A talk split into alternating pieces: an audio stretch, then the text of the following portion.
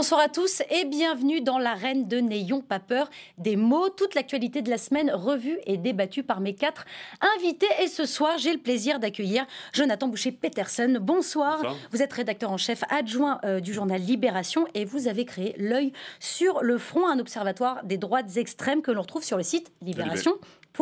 À vos côtés, Fabrice Dalmeda, bonsoir. Bonsoir. Vous êtes historien et vous animez tous les matins C'est historique sur Europe. En face de vous, Dominique Régnier, bonsoir. Bonsoir. Vous êtes professeur de sciences politiques à Sciences Po, ça tombe bien. Et depuis euh, dix ans, euh, vous dirigez la Fondation pour l'innovation euh, politique. Et enfin, celui qui jouera à domicile ce soir, c'est vous, Robin Reda. Vous êtes député Les Républicains de l'Essonne et membre de la commission des lois ici à l'Assemblée nationale. Bonsoir. Merci à tous les quatre d'avoir accepté notre invitation. Merci également à vous devant votre écran de télévision ou de téléphone. Vous aussi, vous participez au débat sur Facebook et Twitter avec le hashtag NPPM. Voilà pour les présentations et voici maintenant le sommaire. Depuis l'attaque mardi à Strasbourg et malgré la neutralisation du terroriste hier soir, la France est de nouveau sous le choc. Sera-t-il possible un jour d'éradiquer le terrorisme en France? Notre système de surveillance est-il suffisamment efficace des questions qui ressurgissent et qui charrient avec elles de nouvelles thèses complotistes. Nous reviendrons sur cet événement tragique et nous tenterons de décoder les théories conspirationnistes qui dégoulinent sur les réseaux sociaux.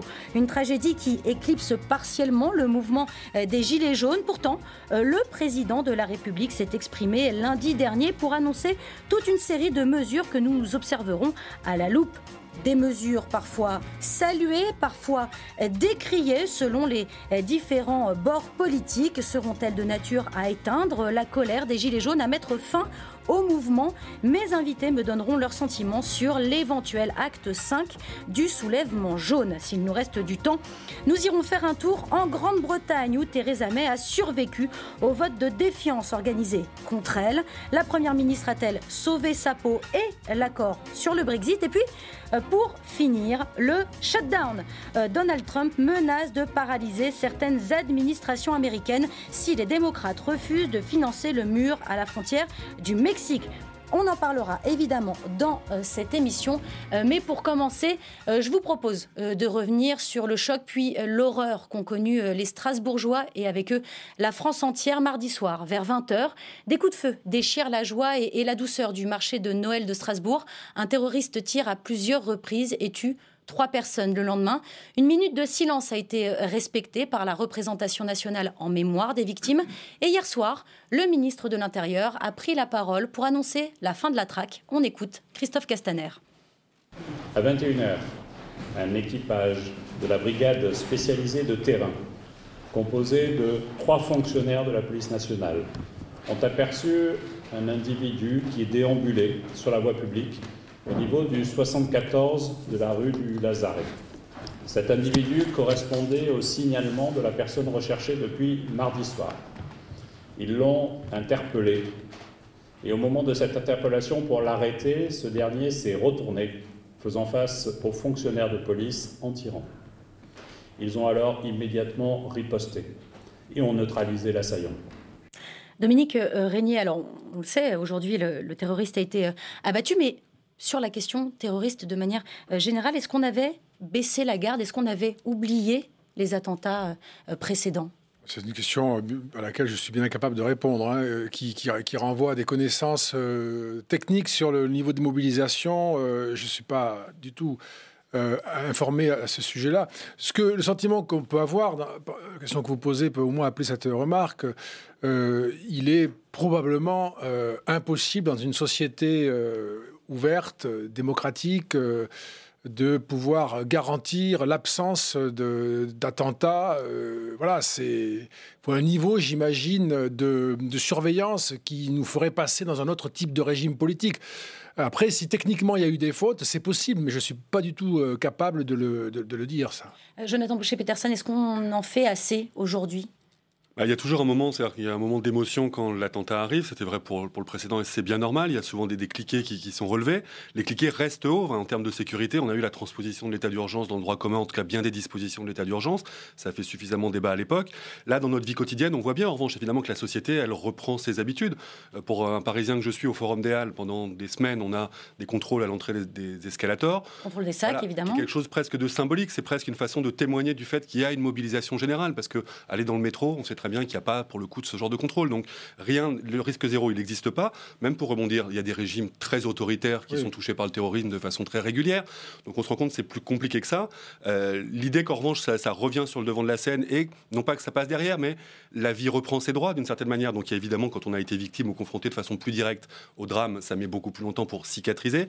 Mais la société dans son ensemble, on voit bien qu'on était passé dans d'autres types de débats, que la question sociale était quasiment exclusivement sur la table là. Voilà, il y a une sorte de rappel à l'ordre régulièrement, les autorités disent qu'il y a des attaques qui ont été déjouées, qu'il y a en tout cas que, que, ce risque est permanent. 6 cette année, 20 euh, l'année dernière toutes choses qui sont par nature invérifiables et qui n'ont pas vocation à être sur la place publique. Voilà, c'est quelque chose qui est sûrement intériorisé par les gens, qui reprend de l'acuité quand on est confronté au drame. Romain Reda, est-ce que c'est un mal incurable? Est-ce qu'on ne s'en sortira jamais du terrorisme? J'espère qu'on peut collectivement se donner un message de confiance. Je ne sais pas si on sortira du terrorisme à l'échelle mondiale, il trouvera toujours des formes euh, d'expression. Euh, en revanche, je pense qu'on peut vaincre le totalitarisme islamique. Et ça nécessite euh, une attention de tous les instants, évidemment sécuritaire, et moi je salue nos forces de l'ordre, leur intervention, leur coopération aussi. Depuis l'électrochoc de Charlie Hebdo, il y a eu énormément de progrès dans le renseignement, dans la coopération policière, y compris à l'échelle européenne, et ça, il faut évidemment le poursuivre. Ensuite, il faut que notre pays cesse d'être naïf. Euh, cesse d'être naïf. On est, on est trop naïf? On est naïf à l'égard euh, notamment de la présence des fichiers S étrangers euh, sur notre sol. On va parler des fichiers On est naïf au regard euh, du nombre de libérations, plus de 450 fichiers S qui vont sortir de prison en 2019, des sorties sèches, sans accompagnement, dont 20 qui avaient été condamnés pour fait de terrorisme. Donc on est naïf de croire que le repentir. Il y a, quand même un, accompagnement qui est fait des. déradicalisation. Pardonnez-moi, mais juste pour la précision, c'est sous l'égide de l'UCLA, hein, l'unité de coordination de la lutte antiterroriste, que les, les, prisonniers qui sortent de prison et qui ont été incarcérés pour des raisons liées au terrorisme sont surveillés. Donc il n'y a pas rien. C'est 20 personnes sur les 450 fichiers S, pas pour des faits de terrorisme, condamnés pour autre chose. Pour pas être naïf, c'est quoi? Parce que pour le, leader de votre parti demande que les fichiers S soient en rétention administrative. Alors voilà, alors on y va. Alors on y va. Donc sur, la polémique des fichiers S, juste on va regarder donc le, le tweet de, de, Laurent Wauquiez. Combien euh, d'attentats commis par des fichiers S devons-nous encore subir avant d'adapter notre droit à la lutte contre euh, le terrorisme? Je pense en tout cas que pour les sorties de prison, on ne peut pas confondre repenti et, déradicalisé.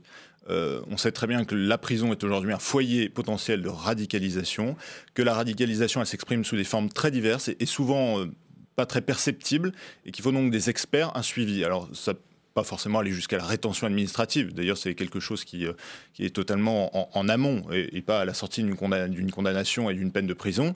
Mais en revanche, qu'il y ait un suivi très étroit et surtout que les fichiers S qui sont de nationalité étrangère ne restent pas sur le sol français à l'issue. Donc la proposition de Marine Le Pen. Ça me paraît évident. C'est la proposition de Marine Le Pen. C'est la proposition des Républicains que, les, que, les, que les fichiers étrangers qui sont aujourd'hui dans nos prisons aillent purger leur peine à l'étranger. Fabrice Dalmeda Sauf qu'on ne veut pas les accueillir, ce qui est un autre problème. Mais euh, non, pour dire les choses, euh, le terrorisme, il est là pour longtemps. Et je il est là depuis, depuis longtemps. Parce qu'en fait, depuis les années 90, il y a eu une sorte de tournant. On avait du terrorisme international dans les années 60, 70, 80. on se souvient notamment tout ce qui était lié euh, au conflit israélo-palestinien, à l'extrême gauche européenne.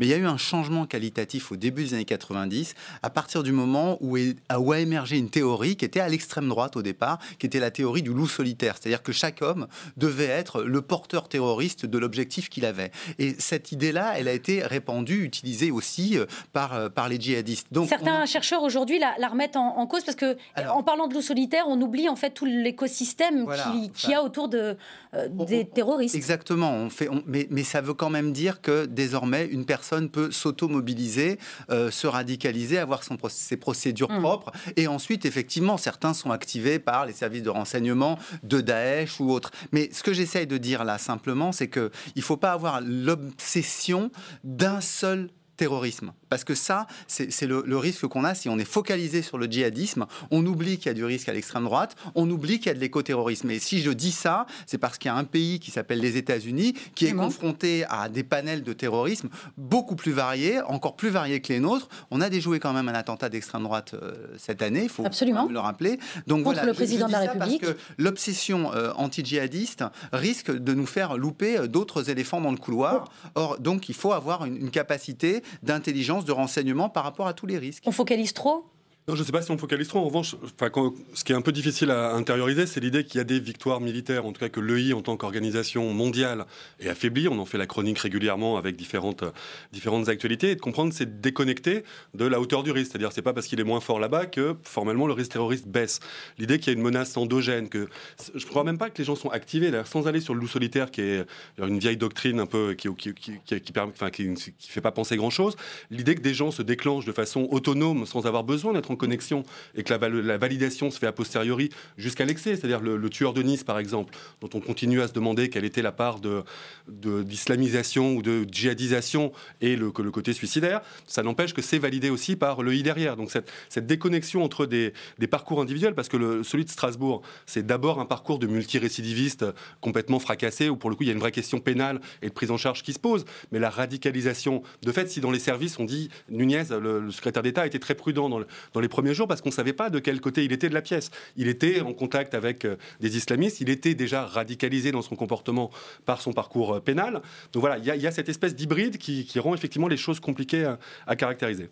Pour revenir, pour revenir ju juste sur cette polémique hein, autour des, euh, fichiers S, euh, euh, Dominique Régnier, comment vous, comment vous regardez justement ces différentes propositions euh, Est-ce qu'il faut les criminaliser, pas les criminaliser? Comment, comment vous regardez tout ça? Encore une fois, moi, je, tiens à dire que c'est des sujets très compliqués euh, sur lesquels il faut avoir travaillé, ce qui n'est pas mon cas hein, pour avoir un point de vue sur ces dispositifs.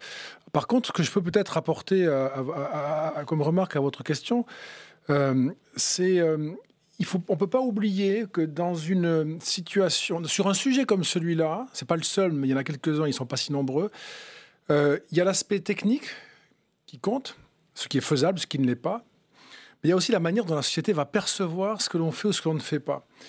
Euh, et il est important d'être capable d'expliquer à la société que nous avons pris les bonnes dispositions et qu'elle peut être à peu près rassurée, même si on lui explique par ailleurs qu'il est impossible d'avoir zéro risque. Je prends un exemple. L'échange que vous avez vu à l'instant m'a intéressé. Je l'ai noté. Euh, L'idée que euh, les fichiers à étrangers purgent, purgent leur peine à l'étranger, ça paraît être une idée, ni une idée creuse, ni, ni, ni une mauvaise idée, euh, ni une idée illégitime. On, ça, on, se dit, mais c'est quand même la moindre des choses. Et vous avez dit vous-même, c'est une idée de Marine Le Pen. Oui. Et à ce moment-là. C'est ce qu'elle a défendu. OK. Mais à ce moment-là, vous avez l'effet qui se produit, c'est pas la délégitimation de l'idée, c'est le gain de popularité de Marine Le Pen. Mm. Parce que précisément, sans avoir inspecté l'idée et sa faisabilité, ça tombe sous le sens que des fichiers S étrangers n'ont pas à être emprisonnés ou libérés, encore moins en France, mais dans le pays d'où ils viennent. Ça tombe sous le sens. Oui, mais, de mais les nationaux, si on est en France, oui. c'est ça qui pose un problème. Quel pays va accepter, enfin, quelle coopération on veut nouer avec des ça, pays Comment, comment on l'organise quand il y a, Parce que c'est des gens qui vivent depuis 20 ans en France la oui, plupart oui, du temps. Donc c'est une vraie question. Tout d'un coup, on les voit binationaux, on les voit même exclusivement de l'autre pays, on les voit plus tellement français. Mais, mais, mais simplement, c'est l'enjeu de la déchéance derrière. Mais sur ce point-là, il faut bien, il faut bien imaginer la manière dont la généralité du public va percevoir l'idée d'une impossibilité par rapport à, laquelle, impossibilité supposée qu'il faudrait expertiser, par rapport à laquelle euh, un leader politique va, va, va, exprimer la volonté pleine et entière de son camp, de son parti et du peuple qu'elle a, qu'elle, cette personnalité qu'elle veut représenter. Mm-hmm. Si on le veut, on le peut. Comptez sur moi, je ne serai pas faible comme ceux qui gouvernent. Et cette idée de bon sens dans l'esprit public, enfin, se réalisera. C'est très puissant comme moteur, si vous voulez, de légitimation. De... Il n'y a que des politiques pour proposer ça. C'est-à-dire quand on voit un, un Laurent Nunez, quand on voit les différents responsables des services de police, quand on voit même Frédéric Pechnard avec sa casquette de policier, il explique très concrètement pourquoi ça ne lui semble pas une mesure pertinente. Donc après, est-ce qu'on veut répondre formellement à la menace ou est-ce est-ce qu'on veut répondre à la peur? Ça, c'est toujours oui, le voilà, choix ou à l'opinion. euh, public. C'est-à-dire, est-ce qu'on répond à l'opinion qui n'est pas tellement plus informée que nous sur le plan technique, mais effectivement, ça résonne, ça, ça charrie des, des symboles, ou est-ce qu'on répond concrètement à la menace et à quoi sert la fiche S? Moi, ce qui me ferait encore plus peur, ce serait que des gens passent à l'acte et qu'on dit ils n'étaient pas fichés S, ils étaient hors radar. C'est des gens que les Voilà, services n'ont jamais vus. exactement, C'est là où on a une forme de schizophrénie. c'est la fiche outil. S devient. bah alors dans ces cas-là, il aurait fallu l'arrêter. Et il n'y a pas de fiche S. Est-ce que c'est pas encore plus inquiétant? Je pense que c'est la faut- question. Je pense juste qu'il faut pas. Ce sont des sujets. Il n'y en a pas beaucoup comme ça. Ce sont des sujets sur lesquels on ne peut pas oublier de dire des choses très claires à l'opinion. Et si on n'est pas capable de dire des choses très claires, ce qui est possible parce que c'est compliqué, Mhm. euh, il y a un vrai sujet en soi qui s'ajoute aux autres. Euh, parce que là, évidemment, vous laissez le champ ouvert. Euh, il n'y aura pas de silence de toute façon. Si la parole n'est pas claire, il y en aura une autre qui sera plus claire. Alors, une autre proposition, c'est celle de Valérie Pécresse. Euh, elle voudrait euh, traduire devant la cour d'assises les personnes qui seraient concernées par euh, de l'intelligence avec euh, l'ennemi, c'est-à-dire l'article euh, 411-4. Qu'est-ce que vous en pensez? Elle, elle est chez euh, les Républicains, comme vous, Robin Reda? Oui, Vous trouvez que c'est une bonne idée? C'est une proposition que l'on défend depuis euh, plusieurs années déjà. Je crois qu'il faut réactualiser effectivement ce euh, crime d'intelligence. Toute personne qui aurait des contacts, qui- le moindre contact qui- avec euh, l'environnement est terroriste. par notre code pénal. Mais enfin, euh, moi, je suis tout à fait d'accord avec Dominique Régnier. Il faut qu'on sorte de la rhétorique de l'aveuglement. Euh, à partir du moment où, depuis 2015, on est touché par une vague d'attentats, on peut pas se contenter de dire ça continuera d'arriver, euh, et donc on essaye de limiter les rythmes, mais dans, dans le cadre du droit actuel. Évidemment, il faut aller Le plus droit a loin. vraiment bougé hein, depuis. Enfin, le droit Dans le cadre, dans le a cadre de l'état de c'est droit, quasiment le droit qui a le plus Sauf- bougé depuis 4 ou 5 Sauf, dernières sauf années. que depuis, on est sorti de l'état d'urgence, euh, que par exemple des perquisitions comme celle qui était prévue à Strasbourg à 6 h du matin euh, il y a trois jours euh, n'auraient pas pu se tenir la nuit parce qu'on est sorti de l'état d'urgence. C'est pas le cadre Euh, du terrorisme, c'était une aujourd'hui, perquisition pour oui, braquage. Aujourd'hui, il était recherché pour braquage. Oui, mais C'était oui, pas le cadre du terrorisme. Sauf, sauf que euh, Ah, il sauf aurait que- pu- oui, peut-être qu'à que- 3 h du matin, il était chez lui. Sauf que rétrospectivement, on peut tout refaire. Mais il était, il était poursuivi pour Non, braquage. Est-ce qu'on En tout cas, c'est pour ça que les ça veut dire qu'on policiers se- pour le braquage les conditions de l'état d'urgence terroriste. C'est ça que j'entends. pas moins fiché S. euh, et euh, de toute manière, aujourd'hui, dans le cadre de l'état de droit, euh, on n'a pas le droit de baisser la garde. Euh, et en sortant de l'état d'urgence, on a baissé la garde. Euh, Aujourd'hui, en euh, renvoyant à Marine Le Pen des propositions qui peuvent être des propositions crédibles et qui de toute façon doivent être étudiées par les parlementaires, parce qu'aujourd'hui la menace est devant nous et qu'on peut pas dire aux Français, euh, on, ne peut, on ne répond pas aujourd'hui, on reste comme ça et on verra bien ce qui vous se croyez passe. que les Français y est- croient qu'à chaque fois vous allez faire une loi et qu'à chaque fois ça va être mieux? Il s'agit pas de la seule loi. réponse. Au au lieu de faire de la pédagogie, au lieu d'avoir un discours responsable, de dire les choses, d'avoir des débats, les- ces sujets sont passionnants, mais de faire croire aux Français que la seule réponse c'est on va aller faire une loi en montant un peu le criquet et vous inquiétez pas, ça Oui. va aller. Ça, pour le coup, plus personne n'y croit. Enfin, c'est peut-être que dans votre travail de parlementaire, c'est le côté un peu pavlovien, mais c'est pas ça le Pardon, sujet. il ne s'agit pas de faire une loi. On, on- on Bah, a, on a le hein. cadre légal. Ça s'appelle l'état d'urgence. Donc déjà, il faut rétablir l'état d'urgence. Euh, on n'aurait pas dû sortir de l'état d'urgence.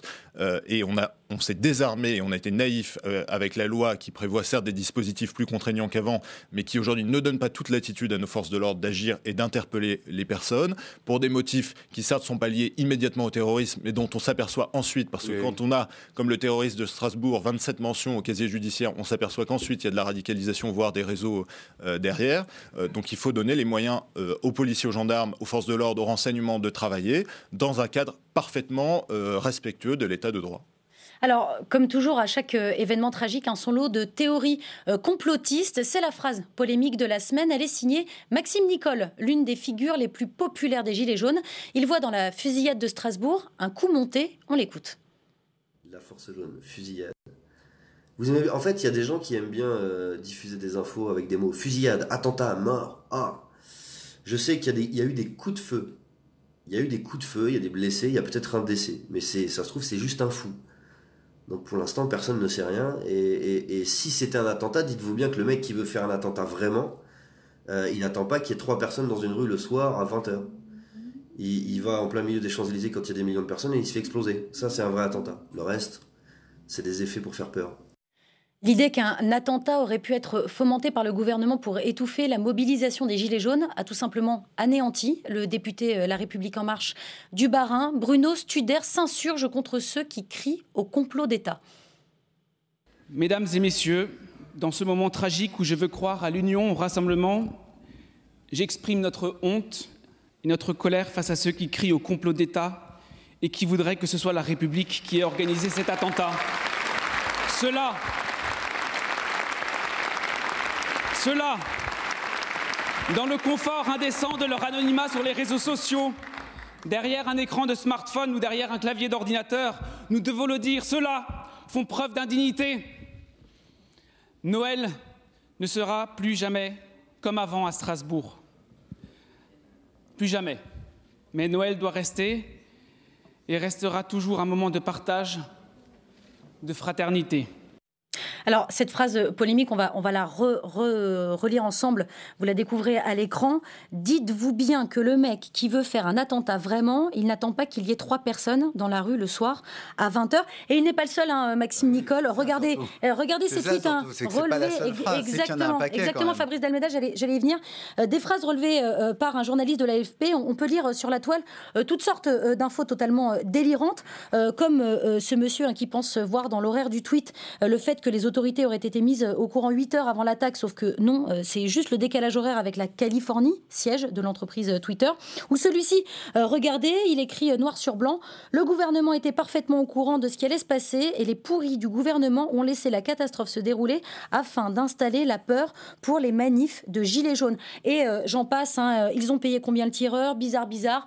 comme par hasard, Fabrice Almeida, pourquoi ce réflexe paranoïaque? Non, mais il y a plusieurs aspects. Il y a des gens, j'allais dire, qui sont euh, dire, de, bonne foi paranoïaques. C'est-à-dire ceux qui, euh, derrière chaque, euh, chaque événement, sont avec cette expression qui a une, une, Vous savez, on appelle ça la diétrologie. C'est-à-dire Ce qu'il y a de caché derrière. Ok. Voilà, bon, donc ça, ça vient de l'italien, parce que c'était en Italie, on fait beaucoup ces, petits, voilà, ces, petits, ces petites analyses comme ça de il y a quelqu'un de caché. Ok. Voilà, bon, nous on appelle ça complotisme aujourd'hui. Il y en a qui sont comme ça. Mais après, il y a tous ceux qui ont une dimension intentionnelle, c'est-à-dire qu'ils le font en se disant cette info de toute façon, euh, elle existe. Comment je peux l'utiliser de manière à décrédibiliser euh, le gouvernement en laissant entendre, en faisant penser? Or, c'est vrai qu'en ce moment, les Gilets jaunes sont face à une question euh, qui est difficile. Il y a eu une réplique donnée par le président de la République. Il y a eu ensuite une deuxième réplique. Puis ensuite, il y a eu des entreprises. Bref, ils sont dans un, dans un état où ils se demandent ce qu'ils vont devenir. Là-dessus survient cet attentat. Et là, il faut trouver le moyen de politiser la chose de manière à décrédibiliser encore. Parce que sinon, ils ne peuvent pas faire leur mobilisation. Et là, moi, c'est ça qui m'embête plus, c'est qu'on sent, on sent chez un certain nombre de, des gens qui sont intervenus une forme de cynisme. C'est-à-dire qu'ils savent bien qu'il y a eu un attentat, mais en fait, ils, jouent exprès ah la carte de euh, le gouvernement. Ils jouent exprès la carte. Ils sont pas, c'est pas, pas de la naïveté là pour le coup, c'est très calculé. Et moi, c'est ça qui m'embête beaucoup plus. C'est l'impression que j'ai eu là-dedans que c'est pas un problème de mauvaise information ou de désinformation, voire de paranoïa, mais que c'était un problème de cynisme pour pouvoir maintenir sa mobilisation. Dominique Régnier, c'est euh, je vous vois prendre des notes. C'est du, du cynisme euh, Du cynisme, oui, pour certains, oui. Moi, ce, ce, ce qui me frappe aussi, c'est que ça, crée auprès du public hein, une anxiété considérable parce que on passe pas son temps à vérifier tout ça, on ne sait pas si c'est vrai ou faux. Euh, mais ce que l'on se dit, c'est que le monde est décidément atroce, compliqué, euh, euh, qu'on ne, peut même pas atteindre la réalité des faits qui sont racontés. Donc ça participe d'un climat vraiment anxiogène. Et je considère pour ma part que dans les semaines, les jours qui se sont écoulés, il y avait quand même une série de pressions politique euh, de, différentes, euh, de différents groupuscules radicalisés à droite ou à gauche qui ont quand même rêvé à un moment de déstabiliser la République, me semble-t-il, et cette, ce, climat-là participe de tout ça. Ce qui est étonnant, quand même, je vais ajouter ça, c'est que ce genre de d'élucubration, quand on relit, vous, avez, vous avez montré la citation, ce sont des élucubrations, on retrouve ça en permanence sur les médias, y compris celui-ci qui légitime ce, genre de zozo. Et c'est même à Sciences Po qu'on les invite. Je suis prof à Sciences Po, j'ai appris qu'ils avaient invité ce zozo. Je sais pas qu'est-ce Maxime, Maxime Nicole? Oui, je ne sais pas qu'est-ce qu'on a pu lui demander de, raconter dans un amphithéâtre. Mais il a, euh, été, il a été décommandé. Hein. Décommandé Je, crois. Ce serait une bonne nouvelle parce que moi, ça m'avait surpris d'avoir ça. Et j'ai eu le sentiment en lisant euh, le texte de sa déclaration, quand vous l'avez demandé, c'était une brève de comptoir en fait. Moi, je me souviens des brèves, de comptoir qu'on pouvait lire, elles étaient beaucoup plus belles. C'était par exemple Le néant, c'est rien, mais en plus grand. Ça, c'était une magnifique brève de comptoir. C'est ça, on n'est pas, tout à fait dans le même registre. Là, qui sont un peu, un peu sinistres. Euh, Jonathan Boucher-Peterson, comment, comment vous regardez ça? Est-ce que, est que les, euh, les entreprises comme Facebook et Twitter ont une vraie responsabilité? Est-ce qu'on aurait dû interdire, bloquer ce genre de vidéos Non, mais ça vaut pour là. Enfin, j'allais dire, c'est ce qu'il y a de plus classique aujourd'hui. C'est-à-dire le, discours complotiste à chaque fois qu'il y a un acte un peu euh, ou terroriste d'ailleurs ou autre. Hein, ça vaut pour la parole, euh, la parole verticale d'une manière générale. Ça vaut pour la parole des experts en général. Il y a un rapport de France Stratégie qui est sorti ces, jours-ci qui interroge plus largement que sur la simple question du, du terrorisme. Mais le problème, c'est que toute organisation constituée délivrant une vérité qui jusque-là était source de débat ou source de, contestation, mais qui n'était pas balayée comme étant parce qu'elle est émise par quelque chose d'institutionnel, elle est suspecte par nature. Donc c'est, ça, c'est un vrai problème démocratique. Les Gilets jaunes, ils sont mainstream, ils sont, de certaine manière, ils sont comme beaucoup, beaucoup de Français. À chaque fois qu'on a des études, la Fondation Jean Jaurès avait fait un travail un peu long euh, il, y a, quelques, mois là-dessus, c'est, assez sidérant. Et dans les jeunes générations, encore plus, parce qu'effectivement, l'idée qu'il y a un magistère, l'idée qu'il y a, que ça s'appelle le professeur, que ça s'appelle le parent, que ça s'appelle l'État. Mais est-ce que, est-ce que ça tient pas justement à la nature 2.0 euh, de cette nouvelle génération et ou de ces euh, gilets jaunes euh, qui finalement ne hein. s'instruisent que sur Facebook. C'est un cocktail de la techno, c'est un cocktail. Oui, mais la, défiance, elle n'est pas faite par les réseaux sociaux. La réseau social, elle vient, ça vient renforcer un système où on s'est détourné de l'émetteur originel. C'est que cette défiance-là, j'allais dire que c'est presque un démultiplicateur parce qu'effectivement, il y a toute cette espèce de d'autres espaces publics où il n'y a pas de contradictoire, où il n'y a pas l'obligation de dire la vérité. on se parle dans une bulle. voilà, donc il y a même une faculté à bah, ce, qui, ce, qui, ce qui va intriguer, ce qui va faire du buzz, ce qui va faire de l'audience effectivement, il y a les cyniques de, de la naïveté, c'est ça, c'est les émetteurs. Mais si ça prend une telle ampleur et si ça, ça imprègne à ce point-là les, les, débats sur les réseaux sociaux et dans la vraie vie, en fait, parce que faire des, reportages dans des collèges ou dans des lycées aujourd'hui, à chaque fois, c'est sidérant et les professeurs sont très démunis.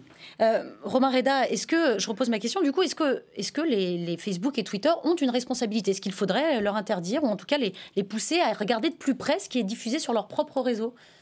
Bah, on voit avec la vidéo euh, de ce sinistre personnage que vous avez montré euh, que le complotisme, euh, il a en fait rien d'anonyme.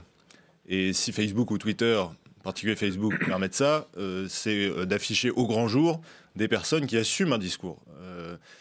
et je ne sais pas si c'est mal ou bien, mais en tout cas, ce qu'on a entendu là, c'est pas une simple thèse complotiste, c'est une accusation une accusation sans preuve et une accusation grave. Euh... Mais vous dites quoi Il faudrait le punir? Il faudrait punir cette personne, par exemple? Maxime Nicole, elle devrait être punie par la loi Pour moi, c'est inquiétant de laisser au nom de, comme ça, euh, euh, de, l'article de délit de, fausses nouvelles dans, Mais c'est même pas un délit de fausses nouvelles, c'est une accusation, euh, ah. en l'occurrence envers le, le gouvernement, sans preuve de faits extrêmement graves. et moi, de manière très basique, on m'a toujours demandé et indiqué qu'on n'accusait pas sans preuve. Bon. ensuite, il y a, et, et, je ne le confonds pas, toute cette vague euh, de gilets jaunes, mais pas que, qui relaient des fausses nouvelles, qui entretiennent, etc. Euh, à l'heure où on n'a jamais eu autant d'informations et autant de possibilités de vérifier l'information, on a l'impression aussi qu'on n'a jamais eu autant de fake news. Mm. Euh, et ça, ça, dénote une crise de confiance très forte, en fait, euh, dans la société. Mais aussi parce que des figures d'autorité ont été abolies. Aujourd'hui, on ne croit plus le professeur, on préfère aller voir sur Internet. On ne croit plus le médecin, on préfère aller voir sur les sites qui nous prédisent qu'on va mourir deux jours après. Enfin, mm. il y, a quand même un effacement aujourd'hui de, de figures d'autorité et, de discours officiels et il est urgent de renouer une confiance avec euh, les citoyens. Et on renoue comment Par l'éducation Au-delà des politiques. juste parce qu'il y a eu, euh, il y a deux jours dans Le Monde, un article assez passionnant en supplément économique sur euh, Facebook. Facebook emploie 30 000 personnes pour traquer les fausses nouvelles et, et les nouvelles délirantes. Ils ont un centre composé spécialement pour ça. Donc il y a quand même un effort pour essayer d'éliminer. mais de l'autre côté, on en met une telle dose. Non, non, non. Franchement, non. Moi, je vous donne un exemple qui ça m'est arrivé personnellement. Hein. J'ai publié sur Facebook un article en faveur de l'idée de souveraineté européenne, euh, où je disais qu'il y avait deux souverainetés, celle du peuple euh, et, celle de la nation, et qu'il fallait peut-être euh, privilégier la souveraineté populaire. Vous avez vu le caractère, enfin je dirais, effrayant de ce que je suis en train de dire. J'ai été empêché de publier par Facebook. J'ai tenté à nouveau, empêché à nouveau, parce que ce que je disais ne correspondait pas aux standards de Facebook. Bah oui, bah oui c'est très curieux. Donc, toi, tu parles de censure et, pas de, de pensée des Le média en ligne qui voulait ensuite publier mon article, qui s'appelle Dealer, qui est un média en ligne, euh, n'est pas arrivé non plus. Enfin, c'est quand même, on se dit, il y a un problème d'algorithme ou de personnel. Là. Il faut être, Facebook a quand même une responsabilité, je trouve, dans la diffusion. Euh, ils ont beaucoup, beaucoup favorisé la constitution de groupes Là, ça a été commenté, etc. Ils ont quand même une manière de, de, procéder qui est un peu surprenante. Ils sont un peu laxistes malgré tout. Ils n'ont pas mesuré, je trouve, moi, la puissance de leur outil, la puissance de leur outil, la fragilité des systèmes démocratiques. Hmm. On ne peut pas, moi je suis très consommateur et très favorable à ces nouveaux médias. Je trouve ça en réalité extraordinaire comme potentiel et comme richesse. Absolument. Et il y a une vraie démocratisation de l'accès au savoir. Mais, tu, voilà. peux pas, Dominique, je suis désolé, tu peux pas. faire, tu peux pas faire de l'outil euh, le responsable de la, de la bêtise euh, de ceux qui euh, propagent exprès des euh, fake news. non, tu peux pas, et, tu peux pas non plus, et tu peux pas non plus t'appuyer uniquement contre Facebook à partir du moment où tu sais très bien qu'il y a des groupes. Tu as parlé de l'extrême droite. Il y a des groupes étrangers. Il y a des États. Il y a des États aussi étrangers qui jouent avec ces outils justement en termes d'ingérence. Donc, il faut quand même pas casser le thermomètre. Non, non, mais il n'est pas normal, par exemple, que sur Facebook, pour prendre l'exemple d'un groupe d'extrême gauche, que sur Facebook, tu puisses voir les, plages, les pages des black blocs qui se vantent d'avoir mis le feu à des policiers. Moi, je les ai euh, gardées, ces pages. Hein. C'est pour ça qu'on parle d'un meilleur contrôle. c'est pas possible. Donc, mm. Je pense que ces institutions n'ont pas pris la marque de leur responsabilité. Elles ont un problème énorme sur le plan fiscal.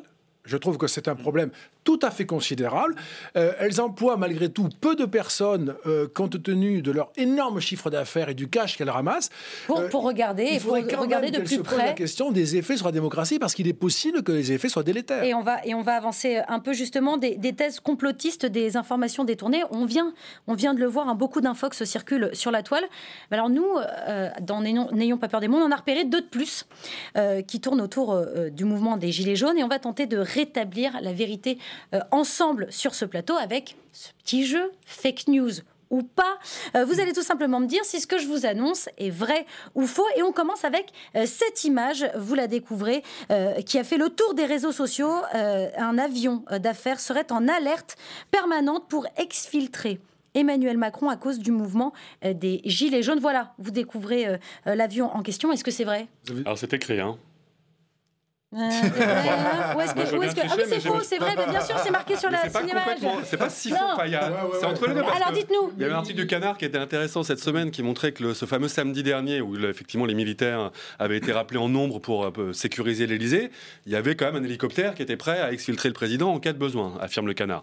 Donc de fait, cette photo. Alors là, c'est pas un hélicoptère? Voilà, la photo est fausse, c'est la dimension euh, Alors, c'est même un peu exagérée. C'est même un avion qui a été retweeté déjà, enfin déjà publié en 2013 par le le même tweet, voilà, fake news, par le même tweet au, sujet de François Hollande. Juste, euh, Dites-nous, Dominique Régnier. Moi, ça me choquerait pas, ça, qu'on ait hmm. des, un, je suppose que c'est un chef d'État euh, d'une grande puissance. Ça nous rassurerait. Pourrait, on pourrait avoir. oui, sauf que, sauf que, on a demandé à un, comment, un des porte-parole de l'armée de l'air, et figurez-vous que c'est pas un bon avion. Pourquoi? Parce qu'il n'a pas le, le drapeau bleu, blanc, oh rouge sur la queue de l'appareil. Bah oui, mais il faut tout vérifier. C'est mieux quand il y a écrit euh, si c'est faux ou effectivement. mais c'est vrai, du coup, vous aviez la réponse sur, sur l'image. J'espère que ce ne sera pas le cas pour la deuxième info. Euh, figurez-vous qu'en Égypte, on contrôle désormais la vente de gilets jaunes. Qu'est-ce que vous croyez ah, C'est vrai, Expliquez-nous. Jonathan Boucher-Peterson. On a vu des articles sérieux sans faire l'écho. Un, un point, un point partout. Euh. pas en, Égypte, mais visiblement, comme il y a l'anniversaire de, euh, des, des, événements enfin, je sais pas comment le dire, ça n'a rien de commun en même temps, c'est ça qui est compliqué, le, ce genre de parallèle. Mais l'idée qui est, euh, je crois qu'en Centrafrique aussi, d'ailleurs, il y a eu des, des, gens qui ont enfilé les gilets jaunes euh, en, référence, au, mouvement, français. Donc l'idée d'une contagion, en tout cas d'un symbole qui serait repris et qui ferait, qui ferait tache d'huile, a été limité par le régime, en, effectivement, en, limitant la vente de ces gilets jaunes. Bravo, bravo pour cette explication, Jonathan Boucher-Peterson. Euh, pas très clair l'explication. si, si, c'était très clair. C'était très, très bien. Euh, allez, fin du jeu. Retour maintenant aux choses sérieuses. Euh, il faut évidemment le préciser, hein, la plupart des gilets jaunes ne souscrivent pas à ce genre de thèse totalement folle et irrationnelle. certains ont même fermé hein, leur page Facebook pour éviter de répandre des théories complotistes. En revanche, tous euh, les Gilets jaunes examinent, jaugent, digèrent les différentes mesures annoncées euh, lundi dernier par le président de la République en personne. 13 minutes, quatre nouvelles idées pour répondre à l'état d'urgence économique et sociale. On les découvre. Je demande au gouvernement et au Parlement de faire le nécessaire afin qu'on puisse vivre mieux de son travail dès le début d'année prochaine.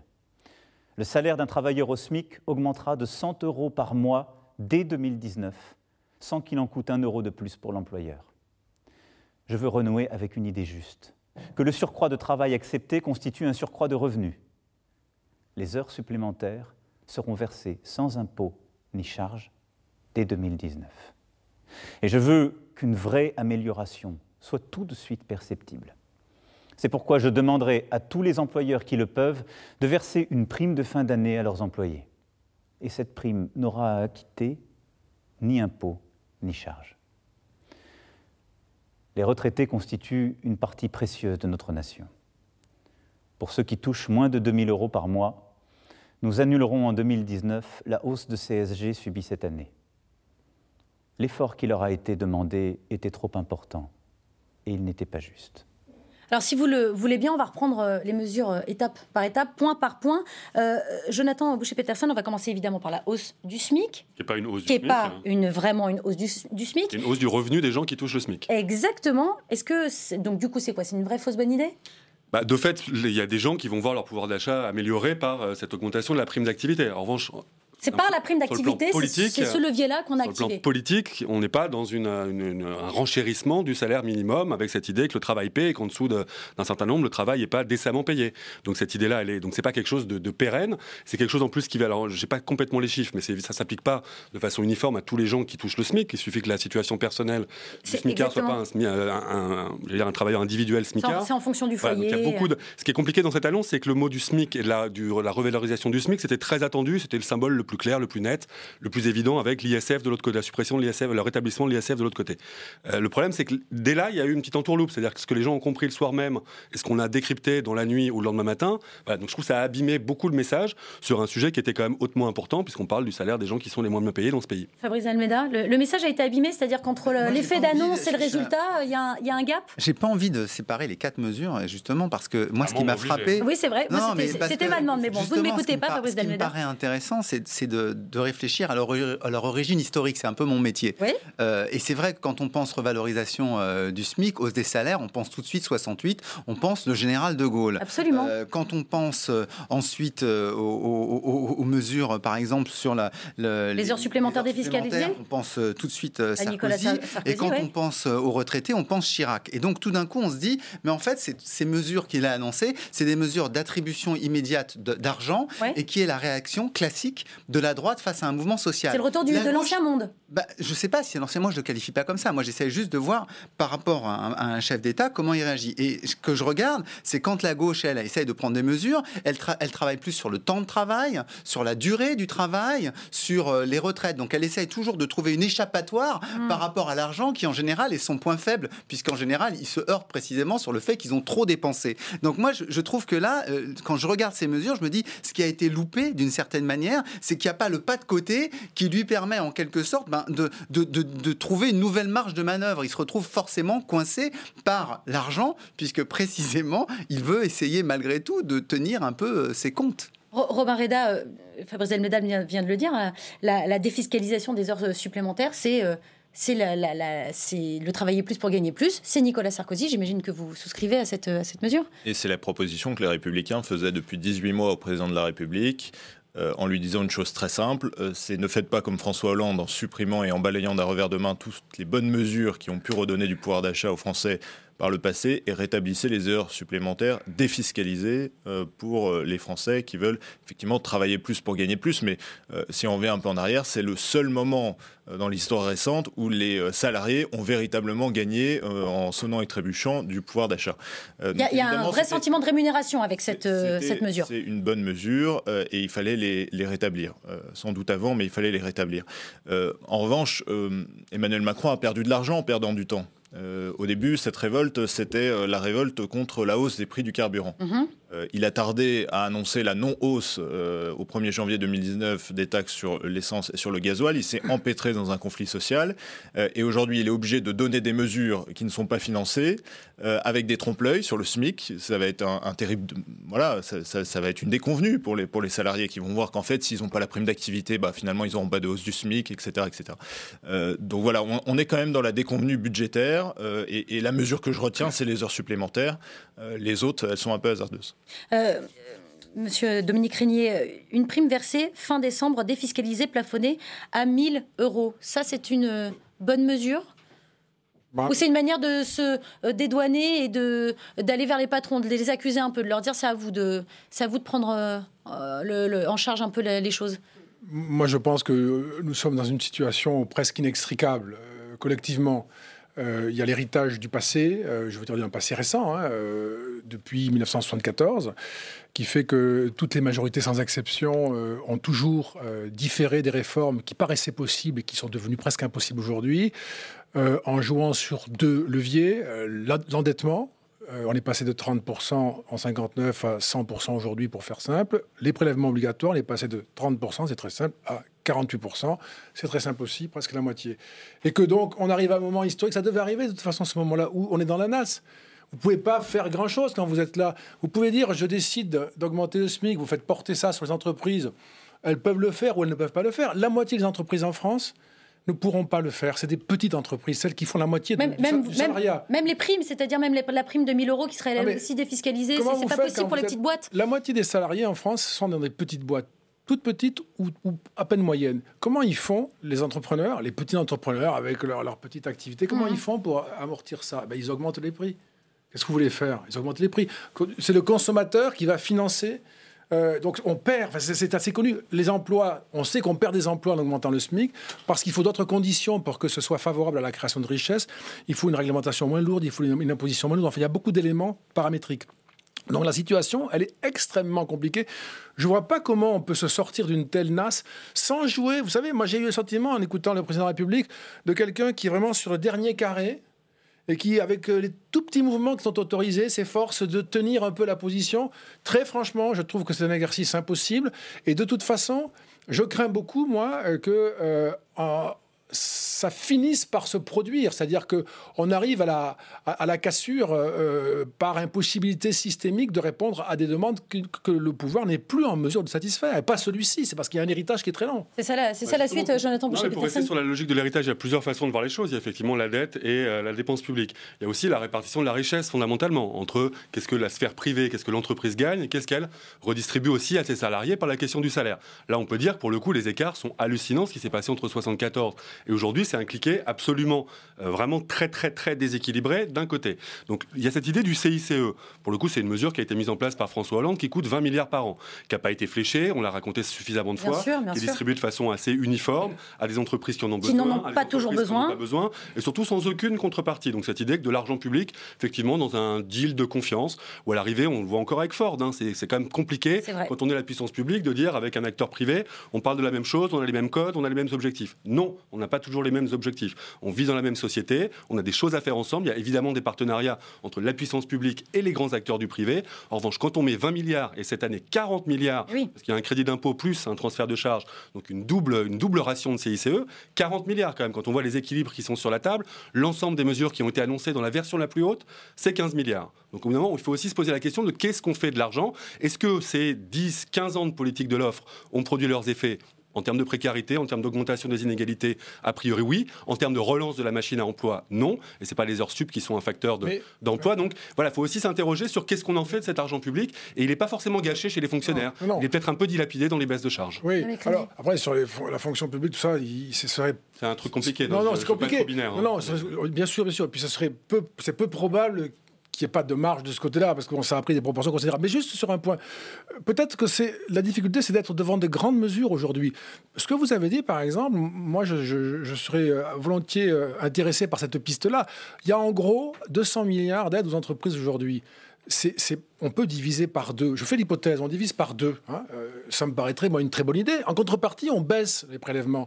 Parce qu'on a un système shadowkien où on va euh, créer du crédit pour aider les entreprises à faire face à leurs obligations fiscales. De même qu'on est en train d'essayer de trouver un système d'aide sociale pour que le contribuable puisse payer les taxes. C'est absurde. Ça devient trop compliqué et très coûteux. Il est quand même possible d'avoir une baisse significative des prélèvements compensé par une baisse significative des aides. Ouais, mais ce qui est, marrant, alors ce que je, que je, trouve très drôle, Dominique, c'est que euh, il y a deux minutes, tu disais le, président, il se débrouille sur un tout petit carré, parce peut pas faire cette révolution. Mais, tu restes sur la même, tu restes presque sur la même surface. La, vraie, euh, je crois absolument pas que les gens qui sont dans la rue aujourd'hui, ce que ce que nous disons là, en termes de un peu plus de public, un peu plus de privé, je crois qu'on est au-delà de ça.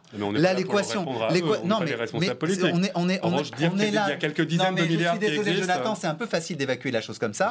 Pas, Moi, c'est ce que je que je pense, considère, ce que je considère, c'est qu'il y a une crise extrêmement grave dans ce pays, Ouais, mais qui est qui est en- qui est- qui n'est plus maintenant simplement une crise sociale. Peut-être qu'elle touche quelques centaines de milliers de personnes, mais en attendant, elle bloque énormément notre pays. Donc, comment on en sort? Et la question, quand je disais chercher un pas de côté, c'est justement avoir la capacité, comme De Gaulle a pu l'avoir, de transformer ce qui était un débat social en un débat politique. Et ça, justement, le président, il a voulu rester strictement sur l'économico-social parce que justement, il a peur d'arriver à avoir soit du vote, soit de la décision collective, pas forcément de la dissolution, peut-être du référendum, j'en sais rien, mais en tout cas, aucune initiative de ce côté-là. Et c'est bien là où on l'attend. Et c'est bien là où ça où va décoincer. Aussi, moi je pense pas qu'il faut dans- balayer la question parce que sociale sinon- en disant parce que que- mais parce que- mais parce que dans la rue, Ça dans- rien, Ben, je suis hein. désolé, peut-être que si, parce que dans la Mais rue, non, mais eux, je ce dis qu'ils pas- veulent aujourd'hui, Mais moi, je eux, ce parle qu'ils pas veulent de- aujourd'hui, c'est que des C'est un têtes peu risqué. hein, de- C'est que Ouais, des pas têtes tous, tombent. pas Mais tous, c'est- mais pas c'est tous. vraiment le débat. Mais en comprends tout cas, pas. un changement, un changement de Je paradigme.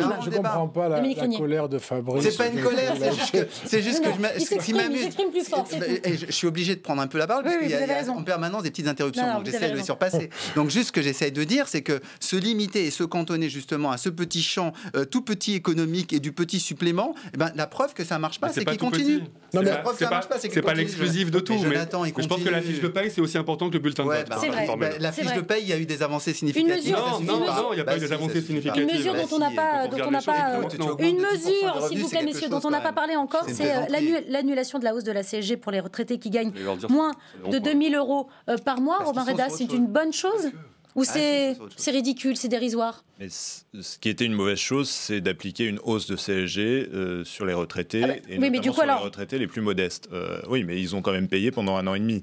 Euh, donc aujourd'hui, l'annulation pour une partie des retraités, euh, c'est bien. Euh, en réalité, l'échec d'Emmanuel Macron, c'est d'avoir dû augmenter les impôts. Euh, parce que aujourd'hui, ce que veulent les Français, euh, c'est moins d'impôts et autant de services publics. Je dis pas plus de services publics, autant de services publics. Euh, parce qu'évidemment, on est tous révoltés quand un hôpital annonce sa fermeture, quand euh, le bureau de poste ferme, quand des services publics désertent. Mais si on regarde, on paye plus d'impôts alors qu'on a moins de services publics, les Français ne comprennent plus. Et les, Français sont tous prêts à faire des efforts pour qu'on réduise notre dépense publique, pour pas payer plus d'impôts, mais ils ne veulent pas moins de services, moins de qualité de services dans notre pays. Donc aujourd'hui, l'équation euh, qu'Emmanuel Macron a ratée au début de sa mandature, c'est comment on résout ce problème d'une France qui est championne des prélèvements obligatoires et championne de la dépense publique en Europe, euh, tout en euh, maintenant de la proximité dans les territoires pour que les citoyens français vivent bien. Alors, euh, justement, vous parliez de l'Europe. Là, on en voit complètement valdinguer euh, ce qu'on a signé avec Maastricht. Ouais, il y a- euh, le- ça crée beaucoup de tensions d'ailleurs au sein de la, au sein de la majorité. Pour le On, coup, on s'en a- fiche un peu. on Là, ça y est, c'est fini. Les déficits, c'est plus très grave. qu'on s'en fiche, c'est qu'il y avait une trajectoire qui nous ramenait, dans, en tout cas en termes de défi- on s'en parlait de la dette, mais en termes de déficit public, en tout cas sur l'année prochaine et sur 2020, il y avait ce qu'on appelle des marges de manœuvre qui ouvrent toujours euh, les débats de la cagnotte, sur ces débats de qu'est-ce qu'on va faire de cet argent, puisqu'il faut se- vraiment se- s'empresser de le dépenser quand on a réussi à faire un peu moins de, Ah oui. de déficit que, que l'année d'avant. Non, mais souvent, il y a ces, ces sujets-là qui montent, évidemment. Non, là, il y a eu un pas de deux avec Pierre Moscovici en disant qu'entre euh, envoyer, euh, envoyer euh, j'allais dire, euh, partir à volo sur la question du déficit ou alors voir le pays partir à volo, c'est On le peut choix a été un vite peu fait. desserrer les taux. C'est ce que. Sachant que c'est conjoncturel. Bon, moi, je pense Voilà, que de toute façon, l'outil budgétaire n'est pas assez utilisé. Quand on n'a plus l'outil monétaire, si on n'a en plus pas l'outil budgétaire, on finit par être très contraint et on n'aide pas beaucoup l'Europe. Euh, moi, je, je- pour, juste pour revenir sur Fabrice D'Almeida, moi, je ne pense pas qu'il faille opposer l'un et l'autre. C'est-à-dire de dire que derrière l'idée de la justice fiscale, il y a une question éminemment citoyenne, que derrière la question de la représentation, il y a une question évidemment citoyenne. Tout- toutes ces choses-là, elles sont liées. On ne peut pas dire euh, ils, ont eu, ils ont eu des clopinettes sur les questions sociales. Parlons de la sixième République. Ça, mais pour non, le coup, mais c'est pas ça. je Tu, tu, tu- là, tu, tu fais le, tu fais le naïf. Ça, ça, ça me non, paraît. je fais pas le Non, naïf, tu- hein. je dirais même, je dirais même pire. Tu fais. je vais avoir le la leçon du tu- professeur non, tu je pensais fais- qu'on en était non, plus non, là, mais Non, bon. mais tu fais, c'est tu fais le, tu fais le cynique. Mais je euh, fais pas le juste cynique. Pour, juste pour essayer d'élever Dire, les ils ont eu- paroles. ils ont eu 100 Moi, je euros, ça suffit. Moi, Non, je dis pas ça. Moi, je dis pas ça. Moi, je suffit dis on est passé à autre chose. Oui, moi, pas on fini est ma passé phrase, à autre euh, chose. On est passé à autre chose. Mais toi, peut-être. Non, mais clairement, tu écoutes les gens Nous, on est parler. sur les ronds-points toutes les gens- semaines, donc je tout sais le monde pas, est sur les ronds-points toutes les Bah semaines. ouais, moi, et je tu fais entends confiance les à gens mes parler. reporters Et plus qu'aux professeurs et là maintenant, bah, tes Alors, reporters, tes reporters disent aussi qu'il y a un mécontentement qui va au-delà de les l'économie. Mais la question économique n'est pas réglée. La on est question économique n'est pas Tu vois bien qu'on indissociable. est passé dans une crise politique et que maintenant le débat, c'est faire partir Manu. C'est ça la question. Mais, ah, on vous mettra pas. On vous mettra pas d'accord. On, fera. Un mot sur le. alors, d'un très très très. Oui, non, mais juste pour dire que. tellement lisible. La, compréhension peut-être ou la patience budgétaire de l'Europe sur le déficit français, elle tient aussi à la fragilité dans laquelle se trouve la démocratie française et probablement qu'il y a une inquiétude au cœur de la zone euro sur ce que peut devenir la France s'il n'y a pas un soutien implicite à des mesures. Même, même, léger et implicite. J'ai dit à ma femme, fais les valises, on rentre à Paris. On rentre à Paris, voilà. Euh, je vous rappelle évidemment que vous pouvez suivre euh, ce débat sur euh, Facebook et sur Twitter, hashtag NPPM. Alors maintenant qu'on a scruté chaque mesure, regardé leur coût, leur faisabilité, jetons un œil sur le plan politique. On en parlait à l'instant où les avis divergent. Certains élus reconnaissent quelques avancées, mais critiquent vertement la forme, d'autres dénigrent l'intégralité des propositions. On écoute Christian Jacob, Fabien Roussel, Sébastien Chenu et Éric Coquerel. C'est un, désaveu total de la politique conduite par le, euh, par le gouvernement, où le président nous confie qu'il a compris la réalité de ce que vivaient les Français. On aurait espéré qu'il euh, la, mesure, euh, la mesure plus tôt. C'est une grande escroquerie. Alors certes, il y a une mesure favorable aux retraités, et encore, les retraites ne sont toujours pas indexées sur le coût de la vie. Mais pour les salariés, c'est une grande escroquerie. Enfin, il annonce une hausse du SMIC qui est en fait une prime qui sera financée par l'État. Emmanuel Macron continue la même trajectoire. Les mêmes réformes vont arriver, que ce soit sur la réforme des retraites, sur l'assurance chômage. Il continue. Il a simplement dressé un rideau de fumée parce que la situation était euh, grave et urgente pour lui. Par rapport à la, à la taille et l'ampleur du mouvement et revendications, ce n'est rien. Euh, Alors, le, débat, le débat continue évidemment pendant euh, l'envoi des, euh, des, images. Et pourtant, Robin Reda, on l'a vu dans, ce, dans ce, petit, ces de, réactions. Il y a Christian Jacob qui n'est pas très très content. Il parle d'un gouvernement totalement désavoué. Et chez les Républicains, il y a aussi Guillaume Pelletier, qui est le vice-président hein, de votre formation politique, qui estime que le président de la République a bien parlé. Il salue même son allocution. Est-ce que c'est une voix dissonante au sein des républicains ou est-ce que c'est un peu la ligne aussi euh, chez euh, certains républicains?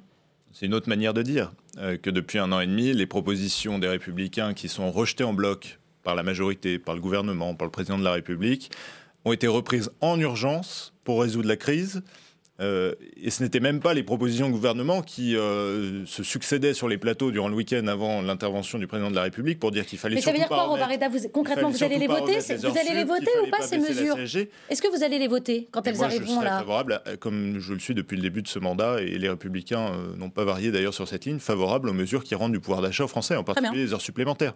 parce que quand Guillaume Pelletier avait proposé la hausse du SMIC chez vous, c'était plutôt fait taper hein, pour raconter bah, un peu. Exactement. L'esprit, on le partage partage tout chez les Républicains. D'augmenter le SMIC, non, il s'était fait taper par tout le monde. Comment le travail paye plus voilà, Comment le travail paye plus en France Oui, mais l'augmentation du SMIC, c'est-à-dire les minima sociaux. d'accord sur cette tout le monde était contre. Après, on est dans l'opposition et charge aux députés de l'opposition de faire des propositions plus ou moins réalistes euh, au regard du contexte. Dominique euh, Régnier, on, le dit, euh, Christian Jacob le, je le disais à l'instant, c'est vrai que le gouvernement été plutôt désavoué dans cette séquence euh, politique. Est-ce qu'aujourd'hui, il faut remanier? Est-ce que euh, Édouard Philippe peut rester euh, Premier ministre, passer cela et... Comment vous le regardez, vous? Mon, sentiment, mais vraiment, c'est des choses, c'est tellement nouveau tout ce qui se passe. Hein, on le sait bien, euh, l'histoire sociale, euh, enfin, Fabrice peut-être euh, confirmerait ça, je ne sais pas, mais on n'a on pas vu ce genre de, de, de, mouvement. Hein. Moi, je trouve ça passionnant et, très impressionnant en même temps. Et avec le sentiment, c'est pour ça que je dis ça. Pourquoi? Parce qu'hétéroclite Parce, parce que, c'est spontané, parce que c'est le signe que les, les, institutions de représentation, syndicats, partis, ça n'a pas du tout fonctionné. C'est pas, il y avait les des corps intermédiaires, voilà, il y avait des prémices. Hein. moi, je me souviens des moutons, des tondus, etc. Il y avait des petits trucs comme ça, des petites bulles. Puis tout d'un coup, il y a une espèce de torrent qui surgit. Alors, je fais la différence entre, euh, je ne parle pas de, de, différence moralisatrice ou normative, mais entre les, les bloqueurs, ceux qui ont agi, ceux qui ont manifesté, et puis l'opinion qui est manifestement derrière. Il y a quand même un truc très puissant, là, je trouve. Et, ça me fait dire, à votre question, que je crois que ça sert à rien, ça, changer le Premier ministre, changer les ministres. Je crois que ça sert à rien, ou que ça sert une semaine. Mais je pense que ce sont des, ce sont des cartouches qui sont désormais mouillées. Euh, vous pouvez les utiliser, mais ça, fera, ça fera long feu, justement. Et ensuite, vous vous trouverez dépourvu parce que vous aurez aussi utilisé cette cartouche-là. On est dans un cycle tout à fait en bout et on a bien le sentiment que ce sont des, des réponses d'hier, c'est pas pour les disqualifier, mais aujourd'hui ça ferait plus sens ou pas très longtemps. Alors il faut que des têtes tombent ou pas? Mais en tout cas, il y a une demande de ce côté-là. C'est à, à l'évidence. On entend des commentaires, on en lit. euh, Il y a des, euh, des quantités de, de- de- de- de phrases euh, de, de, ce- de cet acabit sur les réseaux sociaux. Euh, Il y a des commentateurs. Macron démission. qui disent- C'est ça surtout, hein, Macron démission, Macron, d'accord. dé- Macron démission, c'est Édouard Philippe, j'allais dire, pour eux, c'est déjà de la petite monnaie d'une certaine manière. Quand Édouard Philippe les reçoit, pour eux, ben, c'est presque une forme d'injure, alors qu'ils attendaient d'être reçus par le président de la République. Il y a une forme de mépris. voilà, mais, mais ce qui- ce qu'il y a de, de- de très clair, c'est faut, faut quand même le dire, il y a euh, une forme de haine sociale. euh, qui a euh, un, un débouché sur la politique et qui veut à un moment donné que tout, tout, tout disparaisse, tout doit disparaître, comme on disait au moment des soldes. Et donc c'est vrai que ce- ce- cette ampleur-là, euh, on l'a pas vu de- depuis, euh, depuis très longtemps. Alors évidemment, euh, comment le faire déboucher? Euh, Moi, je crois qu'économiquement, ça suffit pas. Et je crois qu'il y a, je crois que les, les- les débats et les, les mots d'ailleurs sont employés par pas mal de, de- de- de gens chez les gilets jaunes qui veulent des, de- des états généraux, qui disent qu'ils ont des doléances, qui réclament une ouverture de la parole. J'allais dire le- le- l'ampleur qu'on a de ça, moi, ça me rappelle c'est pas du tout le même schéma, hein, mais avant 81, il y avait une espèce de pulsion comme ça de tout le monde veut prendre la parole, tout le monde veut parler. À l'époque, il y avait quand même des médias très très peu nombreux, très peu ouverts. Aujourd'hui, on a quand même un monde médiatique beaucoup plus large. On a tous ces réseaux sociaux. panel sont là, d'expression mais on large. sent une poussée d'envie de, de, de, de, prise de parole et de, prise d'expression qui est très paradoxale. Si- Je vais juste finir là-dessus. C'est que euh, quand on voit euh, cette, cette demande qui est très très individualisée, euh, voilà. Et de l'autre côté, on a des gens qui nous parlent en permanence de rappel à l'autorité, euh, qui nous disent en permanence euh, il nous manque un chef, qui plébiscite un général qui publie un livre. Enfin, Hmm. il y a une espèce de paradoxe là-dedans, à dire on veut de l'autorité, on va se mettre derrière, et en même temps, moi, moi, moi, moi, moi, je veux m'exprimer, on, on m'en empêche. Et c'est ça qui est l'équation, je trouve, totalement paradoxale par rapport à d'autres mouvements sociaux. Un mot quand même, vous dites les, les, les corps, les corps intermédiaires complètement Dépassés, débranchés. en tout cas, Euh, ouais. Je ne crois pas que ce soit tout à fait vrai. Euh, et, et je vois d'ailleurs que il y a eu deux corps intermédiaires qu'on a beaucoup vu revenir, mais qui ne marchent pas tout à fait avec la mobilisation. Il y a les maires qu'on a beaucoup Ah vu revenir, beaucoup vu s'exprimer, euh, voilà. Et puis malgré tout, dans, dans les syndicats, il y a eu une Ah, Il y a Philippe. Partidet ce matin qui, qui essaye de. Il y a eu Laurent Berger. alors, et, et on voit mouvement que pas On voit que c'est pas complètement débranché non plus. Donc, faut pas tomber dans la caricature absolue de adieu corps intermédiaires. Pour, euh, pour- on vous a compris, euh, euh, Fabrice Delmeda. Euh, Jonathan Boucher-Peterson, quand on entend euh, Éric Coquerel dire euh, c'est rien, euh, ces mesures-là, euh, est-ce que c'est pas la mesure de ce qu'il demande. Que demande- le SMIC à 1500 euros, c'est dans le programme présidentiel de Jean-Luc Mélenchon. Donc effectivement, ça répond pas. Pour eux, pour eux c'est rien. Et la taxe carbone. Et, la Et- taxe carbone. Et euh, est-ce que euh, est-ce, qu'on ne peut pas considérer pour autant que ces quatre mesures-là qu'on a déclinées juste avant, elles sont un peu sociales, pour le dire avec des, avec des guillemets, et, et que du coup là, ça pourrait satisfaire quand même un peu, en partie, la gauche? Non, non, je crois pas. Enfin, pour, pour le coup, mais la gauche, elle est un peu hyper. Elle manque un peu de mémoire, évidemment, parce que Jean-Marc Ayrault réclamait une grande réforme fiscale. Mais l'idée de dire que la question fiscale, c'est aussi dans le rapport qu'on a à l'État, c'est quelque chose de, de central. Et que si aujourd'hui, on a cette espèce d'image du président des riches qui lui colle à la peau, c'est parce qu'il y a des impôts qui ont baissé. Enfin, on le dit à chaque fois, ça paraît pavlovien. Mais c'est que les premières décisions, les décisions les plus urgentes, celles qu'il a faites en arrivant à l'Élysée, c'est l'ISF et la flat tax. Donc, au moment, ça, ça imprègne. Et ça, et gens. ça, ça restera à La aeternam. ça, ça déjà, ça passait pas quand ça, quand ça a été, quand ça a été, quand ça a été voté sur le moment.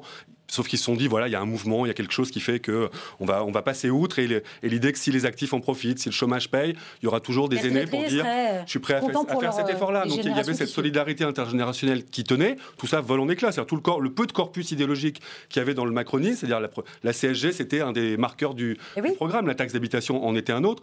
Mais moi, je pense pas qu'on peut dissocier la question sociale, la question fiscale et la question euh, euh, citoyenne et du rapport à à la République. De fait, pour les gens, c'est la même attente. Si on considère que l'argent qu'ils nous ont ponctionné est ponctionné de façon totalement injuste, bah, au bout d'un moment, oui, on se dit pouvoir de caste et on se met à distance et des ruptures se créent. En revanche, si l'outil fiscal, c'est un outil pour raccommoder la nation, si tout d'un coup on remet des tranches, plus de tranches, plus de progressivité, tout le monde dans l'impôt, enfin voilà, et encore le une monde fois, dans l'impôt, tout le monde dans l'impôt, je pense que c'est quelque chose de très... Mais tout le monde est dans l'impôt par la taxe. Non, mais l'impôt sur le revenu, Bah, la t- 55% Mais ça rapporte la moitié de la TVA, ça rapporte la moitié Oui, de la d'accord, CSG. mais c'est quand même- Non, bah ça- oui, d'accord. ça a été fait sans- Dans le pouvoir d'achat des gens, ils ont l'impression de contribuer. Ça a été fait discours sans de dire susciter beaucoup vous de payez- critiques. Ouais, mais nous, les profs de Sciences Po, journalistes, on dit tout le monde dans l'impôt. Ils y sont déjà. En revanche, il faudrait que ça se voit C'est et que aussi ce le soit plus programme de. Mélenchon d'ailleurs, ça que tout le monde paie l'impôt sur le revenu. c'est quelque chose de citoyen pour le coup. C'est pour ça que je pense qu'il ne faut pas dissocier les sujets. Euh, Robin Reda, est-ce que malgré tout, ces annonces, euh, elles vont faire un petit peu baisser la pression au moins politique, la tension chez le personnel euh, politique? J'espère surtout que cette séquence-là, euh, elle va amener à quelque chose qui devrait être le fonctionnement normal des institutions de la Ve République, qui est l'équilibre des pouvoirs. Euh, parce que depuis un an et demi, Emmanuel Macron a cru se passer du Parlement, a cru se passer parfois même des membres de son gouvernement, euh, évidemment du peuple, et ils lui ont bien rendu. donc je crois qu'aujourd'hui, on doit passer à une nouvelle ère du quinquennat. Euh, ça ne vous étonnera pas si je vous dis que je ne suis pas pour le renversement de la Ve République. En revanche, je crois euh, qu'un parlementarisme rénové, renouvelé, euh, plus puissant aussi, avec des amendements qui ne sont pas balayés d'un revers de main parce qu'ils ne viennent pas du groupe majoritaire, avec des expressions qui ne sont pas regardées avec dédain par un membre du gouvernement sur les bancs parce qu'ils viennent pas des députés En Marche qui ont eu leur fiche ou leur note avant. Ça se concrétise comment? C'est ce qui se passe depuis un an et demi et c'est ce qui a mené ce gouvernement à un manque d'humilité criant qui a été euh, réprouvé par les Français.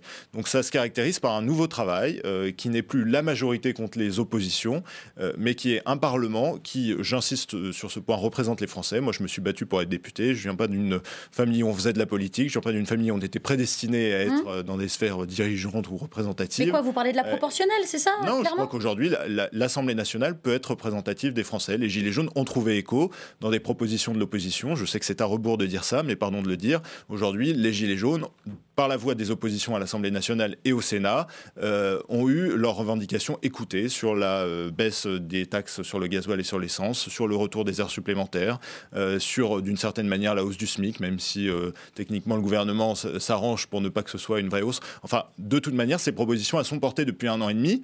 Mais le dialogue, là, il s'est fait un peu sans vous, vous avez remarqué Oui, c'est Mais j'en suis parfaitement conscient, je, suis totalement. Est-ce que l'enjeu de la proportionnelle, c'est pas probablement que chacun ait les moyens de peser La proportionnelle, c'est le bon vouloir de la majorité. La proportionnelle, ça amènera exactement l'inverse de ce que demandent aujourd'hui les gens. C'est-à-dire une instabilité gouvernementale phénoménale. Et, Emmanuel Macron n'y est pas complètement fermé. L'autisme ou l'instabilité, en fait. Bien sûr, mais, mais c'est l'instabilité euh, à la clé. Parce que euh, moi, je crois en la présence locale des parlementaires. Euh, les parlementaires En Marche ont voulu se couper du terrain, se couper des circonscriptions, et c'est une grave erreur, parce que quand le parlementaire est sur le terrain, à portée de baffe, et je le dis euh, sans euh, être euh, malicieux, parce qu'il y a certains de nos collègues qui ont eu beaucoup plus que des baffes et, c'est inadmissible. mais ce que je veux dire, c'est que les élus de terrain, de proximité, dans des circonscriptions, sont représentatifs s'ils acceptent de faire ce travail aussi d'écoute des Français et pas s'enfermer dans le Palais Bourbon. Je rappelle que rien n'empêche d'être député et conseiller municipal. Hein. Je suis conseiller ah municipal. je profite. Donc je pense qu'il y a moyen de rester tout à fait en phase avec le terrain. Ouais, connecté, connecté, avec ce qui se passe. Dans ces cas-là, il faut passer du temps bah chez soi. juste d'être élu sans penser qu'il n'y a que maire comme élu. Voilà. Dominique Régnier, d'un mot Sur la proportionnelle, je ne comprends pas toujours ce débat parce que tout se passe comme si euh, le Front National, enfin Rassemblement National et la France Insoumise étaient sous-représentés à l'Assemblée, euh, eu égard au résultat à la présidentielle, mais aux élections législatives, leur résultat n'était pas bon. Et donc, euh, je, trouve que c'est assez bizarre parce que de, plus en plus souvent, j'entends parler euh, de manière implicite de l'idée que France Insoumise ou RN devait avoir plus de députés. Je vois pas au nom de quoi. Ils, ils se sont présentés, ils ont été plutôt battus qu'élus assez largement. Sinon, ils auraient plus de députés. Et à la présidentielle, c'était une autre élection. Mais, l'enjeu de la enfin, vous, je pense que vous avez déjà entendu plusieurs fois parler quand même du décalage de représentation entre ce qu'est le peuple et même les forces politiques du pays et la réalité à l'Assemblée. Quand il y a 75% des Français qui sont pour les Gilets jaunes, 85% des députés qui votent le soutien au gouvernement, il y a peut-être un décalage. Un décalage. Là, c'était pas. Voilà. Que c'est indépassable, mais j'ai l'impression qu'il y a un décalage en tout cas. Qui est, qui est... le premier tour de la présidentielle. C'est ça, exactement. C'était tout un système à revoir. Juste le concept de représentation, euh, c'est pas la démocratie permanente mm. au sens où on, peut sans cesse, euh, au fond, refaire l'Assemblée. C'est la différence entre la représentation de l'échantillon et la représentation de l'Assemblée. Ils sont élus délégués. Mais le présidentialisme de l'Assemblée lié à l'inversion du calendrier, c'est-à-dire de dire que ça découle de la majorité présidentielle. donc il y a bien une réforme institutionnelle. donc il y a bien une réforme institutionnelle à faire. Ça donnerait une autonomie Allez, on va avancer. ministre de à l'Assemblée. On va avancer. On va avancer. Que va-t-il euh, se passer samedi? Allons-nous assister à l'acte 5 euh, de la mobilisation des Gilets jaunes dans la capitale et les grandes euh, villes de France où les manifestants acteront-ils une trêve pour laisser les forces de l'ordre se reposer après la neutralisation de shérif euh, Shekat Certains élus établissent clairement une hiérarchie des événements quand d'autres en appellent à la liberté euh, de manifester. On écoute Éric Ciotti et Clémentine Autain. Nos forces de l'ordre sont mobilisées, sollicitées. Il y a la traque de ce terroriste dont la dangerosité est avérée. Toutes les forces doivent être mobilisées, elles ne peuvent pas être dispersées. Donc je souhaite en effet qu'il n'y ait pas de manifestation qui, ce week-end, mobilise des forces de l'ordre et j'appelle à la responsabilité de chacun et de tous. La démocratie, elle doit pouvoir se dérouler. Et quand elle ne se déroule pas, c'est pire encore qui nous attend. Donc manifester est un droit démocratique fondamental. Donc vous ne m'entendrez jamais vous dire non, il faut arrêter les manifestations. Il faut manifester. Et je vous rappelle qu'au lendemain de Charlie, quand on a manifesté, on l'a fait, qu'on a voulu continuer à aller aux terrasses de café. C'est ça la démocratie, c'est ça la liberté et c'est ça que nous défendons face à tous les sommeurs de haine. Donc moi je tiens à cette liberté fondamentale. Alors évidemment, vous l'avez compris, Eric Ciotti s'exprimait avant euh, que l'assaillant soit abattu à Strasbourg. Mais euh, Jonathan Boucher-Peterson, tout est dit en fait euh, dans, cet échange. C'est clairement une question de euh, philosophie. Est-ce qu'on peut hiérarchiser, prioriser ces deux événements qui n'ont strictement rien à voir et choisir d'arrêter la lutte au nom du repos des forces de l'ordre? Ou est-ce que justement, parce que ces deux éléments n'ont strictement rien de commun, il faut que les Gilets jaunes puissent s'exprimer, puissent manifester, montrer que la démocratie est plus forte, que euh, le pays ne s'arrête pas après un attentat, qu'il est euh, certes blessé, meurtri, mais que euh, la vie continue. Ce qu'on a dit au début de l'émission, c'est-à-dire si on dit que la menace est permanente et qu'elle fait partie de notre réalité, on a bien vu qu'effectivement que ça s'appelle la loi travail, que ça s'appelle les différentes étapes depuis le, de, ces, de, ces, dernières années, il y a eu beaucoup de marches. Il se trouve qu'au moment de l'établissement de l'état d'urgence, la première marche qui a été interdite, c'était justement une marche pour le climat ce, jour-là. Donc ça, il, peut y, il, peut y, avoir des ponts. Non, formellement, moi je trouve l'idée de dire qu'il faut que les forces de l'ordre, d'ailleurs commençons par leur payer les 2 millions d'heures supplémentaires, on sera plus légitime pour dire il faut les traiter. 22 millions En tout cas, ça, le, le, chiffre est tellement sidérant. Sûrement accumulation des années, évidemment. Mais voilà, quand on parle de respect, qu'on prend toujours la pause, quand on est un, homme d'État sur ce sujet-là, je trouve que c'est bien de, rappeler, ces, de, rappeler cette, dimension-là. Bon, je vois que le gouvernement a tranché. Hein. Il y a 8000 policiers qui sont de nouveau mobilisés samedi. Euh, moi, je ne vais pas faire de cartomancie. Je ne sais pas s'il y aura autant de monde. Oui, le, préfet de. Le préfet de, à Paris, oui, comme la ah, Paris, le, préfet de police, oui, parce que sur tout le territoire, le préfet de police l'a dit exactement de Paris que le même dispositif était reconduit. Non, moi je pense que c'est important, évidemment, si on commence à se dire l'idée du terrorisme, c'est de terroriser des civils, des sociétés. Donc si le, une semaine après euh, l'acte de Strasbourg, c'est euh, on dit aux gilets jaunes rentrez chez vous, c'est intenable. C'est le meilleur moyen de les exciter, c'est le meilleur moyen d'alimenter toutes les, tous les sentiments d'injustice. Pour le coup, les manifestations sportives euh, qu'on a, qu'on a dans, certains, dans certains contextes, si la sécurité n'est pas assurée, on a cette marge de manœuvre. La question sociale, c'est la dernière chose qu'il faut annuler. Le, justement, on va regarder, attendez, ces quelques, ces quelques chiffres. Euh, de l'acte 4, euh, il y avait euh, donc 130 000 manifestants, 2000 interpellations, 1700 gardes à vue et 264 blessés, dont 39 policiers et gendarmes. Est-ce que vous, Robin Reda, vous, vous appelez vos concitoyens dans les l'Essonne à ne pas aller manifester samedi? Oui, le, le problème, c'est pas les manifestations. Le problème, c'est la violence qui s'est emparée de ces manifestations depuis plusieurs samedis maintenant. Et, euh, on sait très bien que si des Français voulaient manifester samedi, on aurait encore ce phénomène de haine et de violence euh, et de saccage qui surviendrait. Euh, Donc on arrête tout D'abord, je pense qu'il faut arrêter de manifester parce qu'on doit passer à une autre phase qui est celle du dialogue, du débat parlementaire, de l'écoute des Français, du terrain, tout ce qu'on a dit. je crois aussi qu'il faut veiller à ne pas dénaturer le mouvement des Gilets jaunes. Le mouvement des Gilets jaunes, c'était le mouvement de la France silencieuse, qui n'avait pas l'habitude de manifester, qui ne casse pas, euh, et qui veut simplement vivre dignement des revenus de son travail avec sa famille. Euh, et on voit aujourd'hui la dérive euh, de ce mouvement des Gilets jaunes vers des groupuscules d'extrême gauche, revendicatifs. Ou d'extrême droite aussi. ou d'extrême droite, extrême si vous voulez, hein. revendicatifs, qui ont l'habitude des manifestations, qui ont l'habitude des revendications sociales et qui sont à rebours de ce qui qu'incarnaient euh, les Gilets jaunes, euh, ce mouvement soutenu par 80% des Français dans les sondages d'opinion. Euh, moi, moi aujourd'hui, mais... Qui voulait autant de... Oui, mais le, mouvement initial, celui, du 17 novembre, qui voulait autant de services publics, moins d'impôts, et être responsable dans son pays, mais aussi être respecté, entendu. Dominique Régnier. Juste sur la question de la manifestation, c'est vrai que l'association de, comportements violents, et les casseurs en particulier, les débordements, à toute manifestation, finit par créer une disponibilité d'esprit à la réduction des libertés démocratiques. Ça, c'est très inquiétant parce que ça peut être une sortie euh, légitime, progressive hein, d'un ordre démocratique. Euh, ensuite, juste ce que disait Clémentine Autain, euh, elle est allée un peu vite en besogne parce qu'il se trouve que précisément, manifester dans la rue est une liberté compliquée du point de vue constitutionnel. C'est-à-dire? C'est-à-dire que ce qu'il y a dans la Déclaration des droits de l'homme et qui fonde toute la, toute la lignée, c'est la liberté de manifester ses opinions au sens euh, du texte où on peut les exprimer par euh, les écrits ou la discussion. Ça n'est qu'assez tard qu'est venue l'idée que défiler dans la rue était une liberté euh, de manifestation de ses opinions. C'est de 1935, c'est un décret qui fait suite au fameux 6 février 34. Euh, et le Conseil constitutionnel n'a jamais constitutionnalisé un droit de manifester. Il y a une liberté qui peut être donnée ou ne pas être donnée, car l'État a deux obligations. La sécurité? La sécurité, l'ordre public et la liberté. Et il doit combiner les deux il n'y a pas de droit absolu, contrairement à ce qu'a dit. Je, le dis parce que c'est pas du tout pour polémiquer avec la Non, non. Vous n'allez pas là. Mais c'est un point. On, pense souvent ça que manifester dans la rue est un droit fondamental. Non, la liberté de manifester ses opinions, oui. Peut être organisée. Mais sous la forme d'une manifestation, vous le savez, il faut demander une autorisation. Elle peut être donnée ou pas donnée. Alors que lorsqu'on veut écrire un article, on ne demande pas l'autorisation à la préfecture de ouais, police. Mais là, pour, pour taquiner Dominique Régnier, on n'est plus sur le droit de manifestation, on est sur le droit d'insurrection. On est sur euh, un autre article de la Déclaration déclaration des droits de l'homme de 1789, puis celle de 1793, puis le droit de se révolter contre la tyrannie en 1948 dans la Déclaration universelle des droits de l'homme. Celle de 93 n'est pas dans le préambule, dans le, dans le corpus. J'entends bien, mais elle existait quand même. J'entends bien,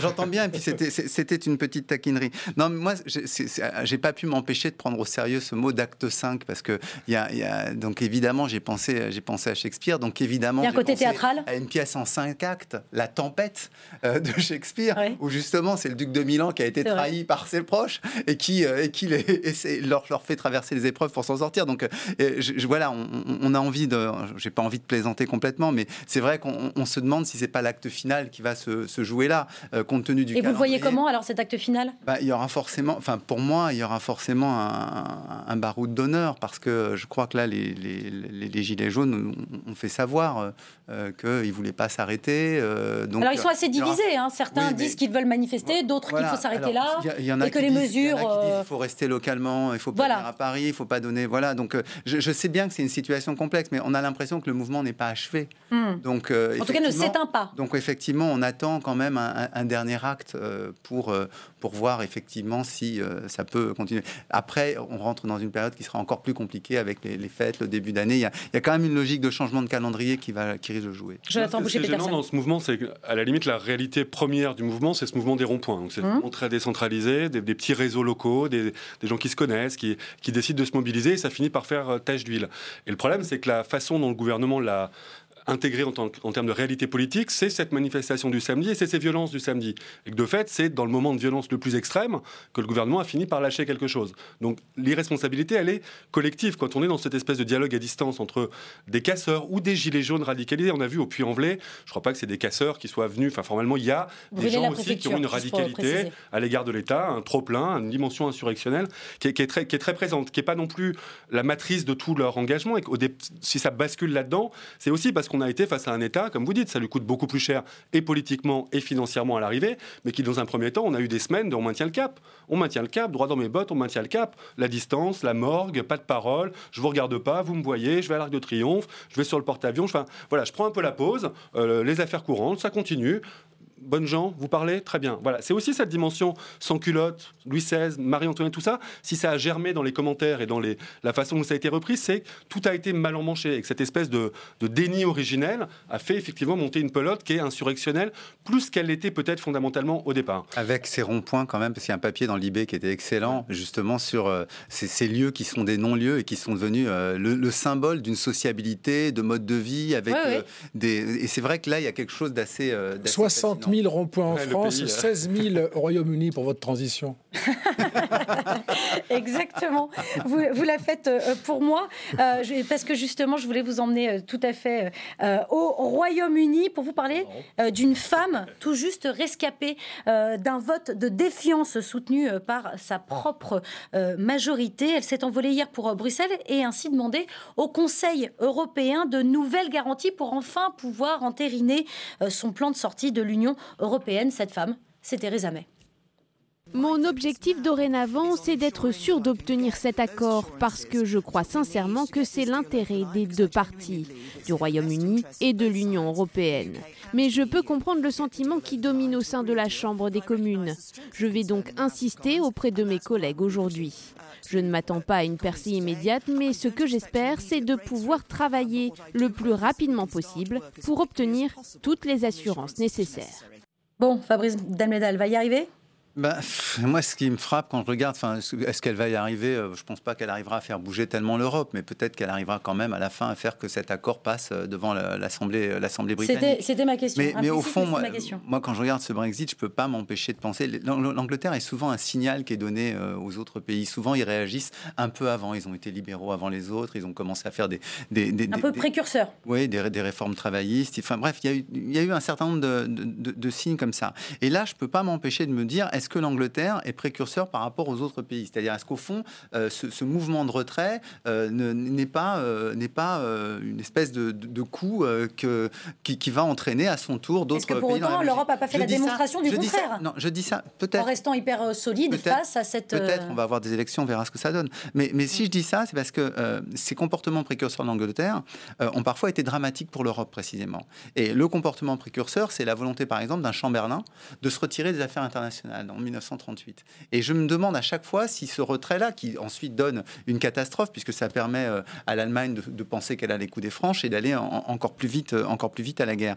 Et donc moi, je me pose toujours cette question. Ils sont précurseurs, mais parfois ça peut être catastrophique. Et là, sur le Brexit, c'est un peu l'inquiétude que j'ai. C'est-à-dire euh, qu'elle elle, négocie point à point, qu'il y ait une logique protectionniste chez les uns et chez les autres. Je peux, je peux le comprendre. C'est pas forcément une, catastrophe à, venir. Mais en, attendant, je me demande si tout ça, c'est pas un réveil des petits intérêts nationaux euh, une reconcentration euh, ultra-patriotique un peu maladive euh, et, finalement des crispations qui ne peuvent mener qu'à une conflictualité pas très productive. Robert est-ce que vous faites le même constat? Vous avez le même regard sur ce Brexit? J'ai le même regard. J'ai toujours considéré que le Brexit était une mauvaise nouvelle et pour le Royaume-Uni et pour l'Europe. ce qu'on a compris par ce vote de confiance, en réalité, c'est que Theresa May va partir. Elle va pas partir là parce qu'elle a été euh, légitimée pour poursuivre sa mission, une mission compliquée. C'est une femme courageuse quand même. Hein. Euh, elle doit euh, concilier la réalité avec des aspirations parfois des conservateurs qui sont très dures sur l'éviction du, du Royaume-Uni. Contre son propre parti. Mais en réalité, elle a gagné ce vote parce que elle a annoncé aussi qu'après, elle arrêterait sa mission de Premier ministre et qu'elle probablement ne se représenterait pas avec aux élections générales avec euh, les conservateurs. N'empêche qu'elle va conduire ce, cet accord jusqu'au bout, vous, vous pensez? Mais ça, ça veut dire qu'effectivement, elle va avoir à terminer sa mission dans un contexte où l'Europe a déjà, euh, par la voix de son négociateur euh, Michel Barnier, proposé un certain nombre de euh, pistes, je pense notamment à la frontière avec l'Irlande, il, va falloir que, il va falloir que sa majorité, maintenant c'est ce vote-là qui va compter en réalité, c'est la majorité de la Chambre des communes qui va être souveraine, probablement en janvier. Le 21 janvier, absolument. Pour, pour, pour solder cet accord, et, et j'espère, et pour l'Europe et pour le Royaume-Uni, qu'il y aura un bon accord euh, et qu'on ne retombera pas dans un accord dur, hard Brexit, euh, qui est mauvais pour tout le monde. En disant l'Europe, l'Europe, l'Europe.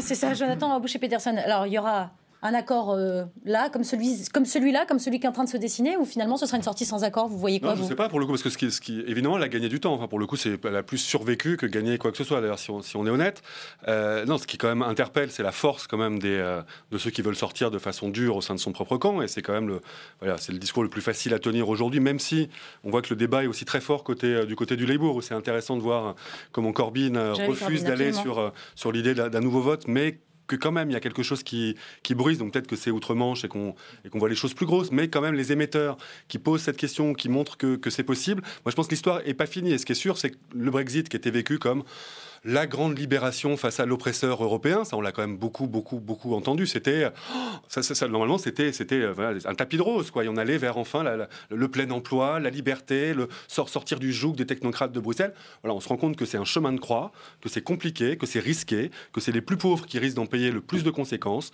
que c'est les plus riches qui ont le plus pesé au moment du référendum. Il y a clairement un destin de classe qui se joue là, et que si l'idée c'est Et que si l'idée c'est de faire du dumping fiscal comme le fait l'Irlande ou comme le fait la Hollande, effectivement ça restera un problème aux portes de l'Europe. Ce sera surtout un affaissement de la puissance anglaise. Et ça, on, va, on risque de le suivre dans les années qui viennent. Ça, voilà, ça montrera que sortir de l'Europe, c'est pas facile. C'est une question démocratique d'ailleurs. Hein. Parce que peut-être que le, la façon dont l'Europe euh, euh, martèle son côté on est unis, on sort pas comme ça, ça pose aussi une question sur voilà, la liberté des peuples à disposer de leur pays il faut quand même, Robin Reda l'a dit, mais c'est une, une, moi c'est une femme que j'admire beaucoup, hein, Theresa Mais Elle était, il faut le rappeler, contre le Brexit. Hein. donc euh, elle défend euh, son pays, bon, et ses intérêts avec un sens de, de la responsabilité qui, qui, force le respect au moment où on, décrédibilise beaucoup les gouvernants. Elle a des oppositions diverses, euh, assez lamentables dans leur comportement, en particulier son propre parti. C'est tout à fait accablant et c'est un peu suicidaire. Hein. moi, je, je, crois aussi, comme Jonathan Bougie-Peterson, qu'on peut, on n'a pas, enfin peut-être parce que je prends mes désirs pour des réalités, mais qu'on n'a pas euh, forcément à renoncer à, une deuxième consultation. En termes d'opinion, donc on pourrait, on pourrait revenir en arrière. En tout cas, voilà, en, tout cas, en termes d'opinion, parce qu'on continue à faire les sondages, ça n'a jamais été aussi favorable ah bah au, retour en Union. Mais c'est très impressionnant, c'est-à-dire c'est 15 points maintenant. C'est vrai. donc c'est un point clé. Je voudrais aussi ajouter un, aspect que peut-être les Britanniques vont commencer à méditer. Sortir de, de, de l'Union, ça va être acté, par hypothèse, ça veut dire après qu'on va commencer des discussions pour savoir quelle sera la relation de ce pays avec l'Union européenne sur tous les secteurs. Ça va prendre 20 ans. À chaque fois, il faudra l'unanimité. L'Irlande aura à chaque fois un énorme gourdin sur son grand voisin historique pour dire si je veux pas, tu feras pas. Et donc c'est une situation invraisemblable, une étonnante revanche de l'histoire, et qui pourrait quand même, lorsque les Britanniques vont finir par être pénétrés, je ne parle pas des, élites qui le savent et qui le cachent, parce qu'elles ont beaucoup menti, les élites britanniques. Les grandes élites britanniques ont failli. les milliardaires qui ont financé ont quitté l'Angleterre. Absolument. Ont un passeport allemand ou français pour certains. Enfin, c'est tout à fait spectaculaire. C'est accablant, ça, de ce point de vue-là, le, mépris pour On a, trahi la, population. Ah, c'est inouï, Des gens se sont fait balader et vont en payer un prix très cher. C'est absolument atroce. Eh bien, là, il y a quand même quelque chose qui peut, euh, je dirais, les, les amener à méditer. Et il n'est pas déraisonnable de considérer que dans un pays, euh, un grand pays démocratique comme le Royaume-Uni, on s'autorise à reconsidérer cette situation eu égard au niveau d'information qui désormais est peut-être plus équilibré que lors de, la campagne référendaire. Fabrice vous y croyez, vous, au deuxième référendum? Moi, je n'y crois pas. Enfin, je, ne pense pas, mais je pense pas qu'ils iront jusque-là parce qu'il y a des précédents dans d'autres pays euh, où euh, en général, on, ne fait pas un deuxième vote. Euh, les deuxièmes votes souvent confirment les premiers. Donc, euh, mais je peux juste te dire un mot là-dessus. Ce qui est étonnant, c'est que. C'est passé, je crois, au Danemark. Oui, mais, mais, mais, là, c'est sur une décision aussi lourde. Hmm. Euh, un pays qui n'a pas de tradition référendaire. Là, pour hmm. le coup, les Britanniques, c'est pas leur genre. Hmm avoir fait, un, 72. avoir fait un référendum sans, euh, euh, sans clause de mobilisation, enfin de participation minimale, mm. sans majorité qualifiée, c'est mm. pas une décision comme une mm. autre, elle est possiblement euh, historique. Il y avait quand même une façon de penser le référendum qui aurait permis, je, je, je crois, d'utiliser l'outil démocratique sans jouer comme ça un jeu vertigineux. J'entends, et d'autant plus que pour une bonne partie de l'électorat, la, question qui était posée n'était pas la, la, question stricte de l'Europe. Il y en a qui ont lu ce référendum autour de l'immigration. Exactement. Il y en a qui qui l'ont lu autour du patriotisme. Il y en a qui l'ont lu autour du social et de l'économique, autour du régional. Et puis on a bien vu des ruptures en termes de tranche d'âge, parce que c'est quand même ça le, la rupture. C'est-à-dire qu'on voit quand même que c'est les âgés qui ont voulu sortir et les jeunes qui voulaient rester. Donc c'est assez paradoxal. D'un mot, est-ce que euh, l'Europe se sort un peu grandie? Est-ce qu'elle a réussi à dégoûter tous les autres qui auraient éventuellement eu des, des velléités? En dégoûtant les autres, parce non, que je sais pas. ce sera pas très, ce sera pas. Mais c'était pas une, manière euh, un peu de communiquer sur. de solidité en contre, en tout cas. Quoi. Après, il faudrait qu'elle ait un projet, il faudrait arrêter le il faudrait avoir. Enfin, il y a tellement de, il y a tellement d'enjeux et j'espère que ça va nourrir un peu les, débats des, mois qui viennent. Des, élections européennes. il y a un truc quand même, c'est qu'il y, a, des populistes. C'est parce qu'on parle tout le temps des populistes, les populistes, les populistes, mais il y a des populistes qui veulent de l'Europe encore. Orban veut encore de l'Europe, faut quand même le dire. et il y a des populistes qui disent non, non, non, moi je veux plus de cette Europe type Salvini. Donc c'est assez compliqué quand on dit populiste, il faut faire attention aujourd'hui. on est d'accord, c'est plus un terme qui est adéquat pour juger de l'adhésion à l'Europe. Voilà, c'est ça. Allez, il nous reste quelques minutes pour évoquer euh, le dernier thème. J'aimerais qu'on dise un mot euh, de cette rencontre organisée euh, mardi dernier par le président des États-Unis dans le bureau ovale de la Maison-Blanche. Le président américain voulait s'assurer auprès des représentants démocrates que ces derniers ne bloqueraient pas le financement de son mur à la frontière mexicaine. La suite en images avec Donald Trump, Nancy Pelosi et Chuck Schumer, le chef du Parti démocrate au Sénat. Nous ne voulons pas d'un shutdown. Vous avez demandé 20 fois le shutdown, vous nous avez dit je le veux, nous, non. Nous voulions un accord et si nous ne pouvons pas trouver un accord, nous avons des solutions qui passeront au Sénat et à la Chambre tout de suite. et nous ne fermerons pas. C'est ce que nous vous demandons de faire, pas de shutdown. Nous devons avoir de la sécurité à la frontière. Nous devons avoir un mur. Et je ne pense pas que nous soyons tant que cela en désaccord. Vous le savez, Nancy est dans une situation où il n'est pas facile pour elle de parler. Je le comprends parfaitement. Nous allons avoir une bonne discussion et nous verrons ce qui se passe. Fake news. Voilà, fake news de Donald Trump. Robert Reda, est-ce que c'est une scène euh, surréaliste ou c'est juste la réelle politique à l'américaine? Ah, on connaît maintenant le talent de négociateur euh, dur euh, de Donald Trump. Euh, bon, ce mur est évidemment une idiotie, il ne nous appartient pas, je pense, de rentrer dans le débat américain, sauf que le président des États-Unis ne peut pas ignorer que le nombre de voix pour être élu ne correspond pas forcément à la logique entre les États. Donc il faut qu'il entende ses représentants. et puis ensuite, bon, le shutdown est quand même une procédure assez habituelle aux États-Unis. Tous les présidents, plus ou moins, ont eu à, le subir. Donc je ne suis pas certain non plus que ce soit extrêmement grave. J'allais y venir, euh, Fabrice Almeida. Depuis 1976, euh, c'est assez courant, en fait, finalement, cette procédure. Donc, euh, Il y a eu plusieurs cas. Mais, mais là, encore une fois, moi, je trouve, enfin, je suis très frappé. En France, encore une fois, on fait passer Trump pour le débile qui rate son coup. Là, moi, je suis pas persuadé que par rapport à ses électeurs, il rate son coup. par rapport à ses électeurs, il est dans sa position. C'est une très bonne séquence de com pour lui. Exactement. Il refait du frontal. Il vient de perdre face à ces gens une partie de, de, de, la Chambre des représentants, mais au Sénat, il a réussi plutôt à se maintenir. Donc, il, il, il leur montre qu'il reste, euh, qui reste puissant et qui peut les bloquer. Enfin, moi, je, enfin, je, je comprends pas pourquoi on analyse toujours Trump en France comme le, le, débile qui a raté et qui sait pas ce qu'il fait. C'est une chose qui me, qui me sidère. Peut-être qu'on en a marre d'avoir un président de la République qui ne parle qu'à sa majorité et son électorat et qu'en cette période, euh, on, mais, oui, mais, pousse peut-être aussi à, l'ouverture de. Mais là, en l'occurrence, de tout un peuple. Mais là, là en l'occurrence, je comprends la stratégie électorale. C'est pas qu'une stratégie électorale. C'est-à-dire que là, en l'occurrence, lui, il pense prendre la bonne mesure pour son peuple. C'est-à-dire que je suis il y a sûrement une partie de cynisme chez Trump, mais je pense que dans la logique dans laquelle il s'est mise sur les questions euh, d'immigration, euh, il, est euh, parfaitement logique et il croit qu'il est dans le juste. il, veut essayer d'éviter que les États-Unis soient un pays entièrement hispanique. C'est ça, c'est sa logique, c'est sa philosophie, c'est pas la mienne, ce que j'essaye de, dire là. Donc, mais, à chaque fois qu'on le regarde nous, on dit c'est un débile. Et moi, je, et je trouve qu'on rate le, on rate le, fond du débat. Est-ce que c'est ce que vous dites aussi, Jonathan Boucher-Peterson C'est un, débile ou pas, non, ben... non plus. Hein. J'avais entendu que Romain avait commencé en disant c'est talent de négociateur hors pair. Donc j'avais pas senti que c'était une L'idée du mur était reste plus beaucoup de temps. Sur d'un mot, évidemment, moi je pense qu'il est au cœur. Évidemment, ça a été d'ailleurs un de ses mantras des, élections intermédiaires d'essayer de rattraper là-dessus. Euh, là où il a beaucoup perdu, c'est sur les mesures fiscales. C'est que formellement, il a servi les plus riches et exclusivement les plus riches, et qu'il y a une grande partie de son électorat qui, sur la question sociale, a décroché. Donc là, euh, j'ai C'est une manière de, de remettre un euro dans la machine. Il remet un peu d'identitaire dans la machine pour essayer de relancer euh, le parti. Ça marche pas en France parce que Laurent Wauquiez a perdu sa base, mais Donald Trump a une base beaucoup plus importante que celle de Laurent Wauquiez, donc c'est possible qu'il retrouve un noyau. Mais c'est l'enjeu des dirigeants aujourd'hui. Emmanuel Macron, il ne cherche pas à parler aux Français, il cherche à rattraper son noyau. Donald Trump, il cherche à rattraper son noyau. La difficulté de l'exercice du pouvoir, c'est qu'alors, effectivement, comme vous le dites, il faudrait être capable de parler aux Français. Souvent, on parle aux siens et on finit avec son petit carton. Non, ce qu'a dit Fabrice euh, correspond à ce que moi j'aurais fait comme commentaire du point de vue euh, de son électorat. Il donne le sentiment de rester fidèle à son discours initial alors que souvent à ce moment-là, les électeurs commencent à mesurer une forme d'abandon ou voire de trahison de la parole initiale, et donc euh, c'est plutôt bien fait de son point de vue. D'ailleurs, la mise en scène, on, le sent bien. C'est un homme de communication exceptionnel. Il n'y a rien on, on, le voit bien, on le voit bien. Il est en train de se dire, je réussis mon coup. Il a peut-être tort, mais attends, c'est ce qu'il est en train de se dire manifestement. Mais Pelozzi est aussi revenu sur la, devant de la scène. On a vu même dans des, articles à, sa sortie sur la, façon qu'elle avait de se dire qu'il y a un personnage qui est en train de, de s'imposer un peu plus peu plus nettement. Eh bien, merci. Merci beaucoup à tous les quatre d'avoir participé à cette belle émission. D'accord. Exactement, exactement. C'est beau, hein, c'est magnifique. N'ayons pas peur des mots. Merci. Merci. tout au long de l'émission. on vous réinvitera. On vous réinvitera.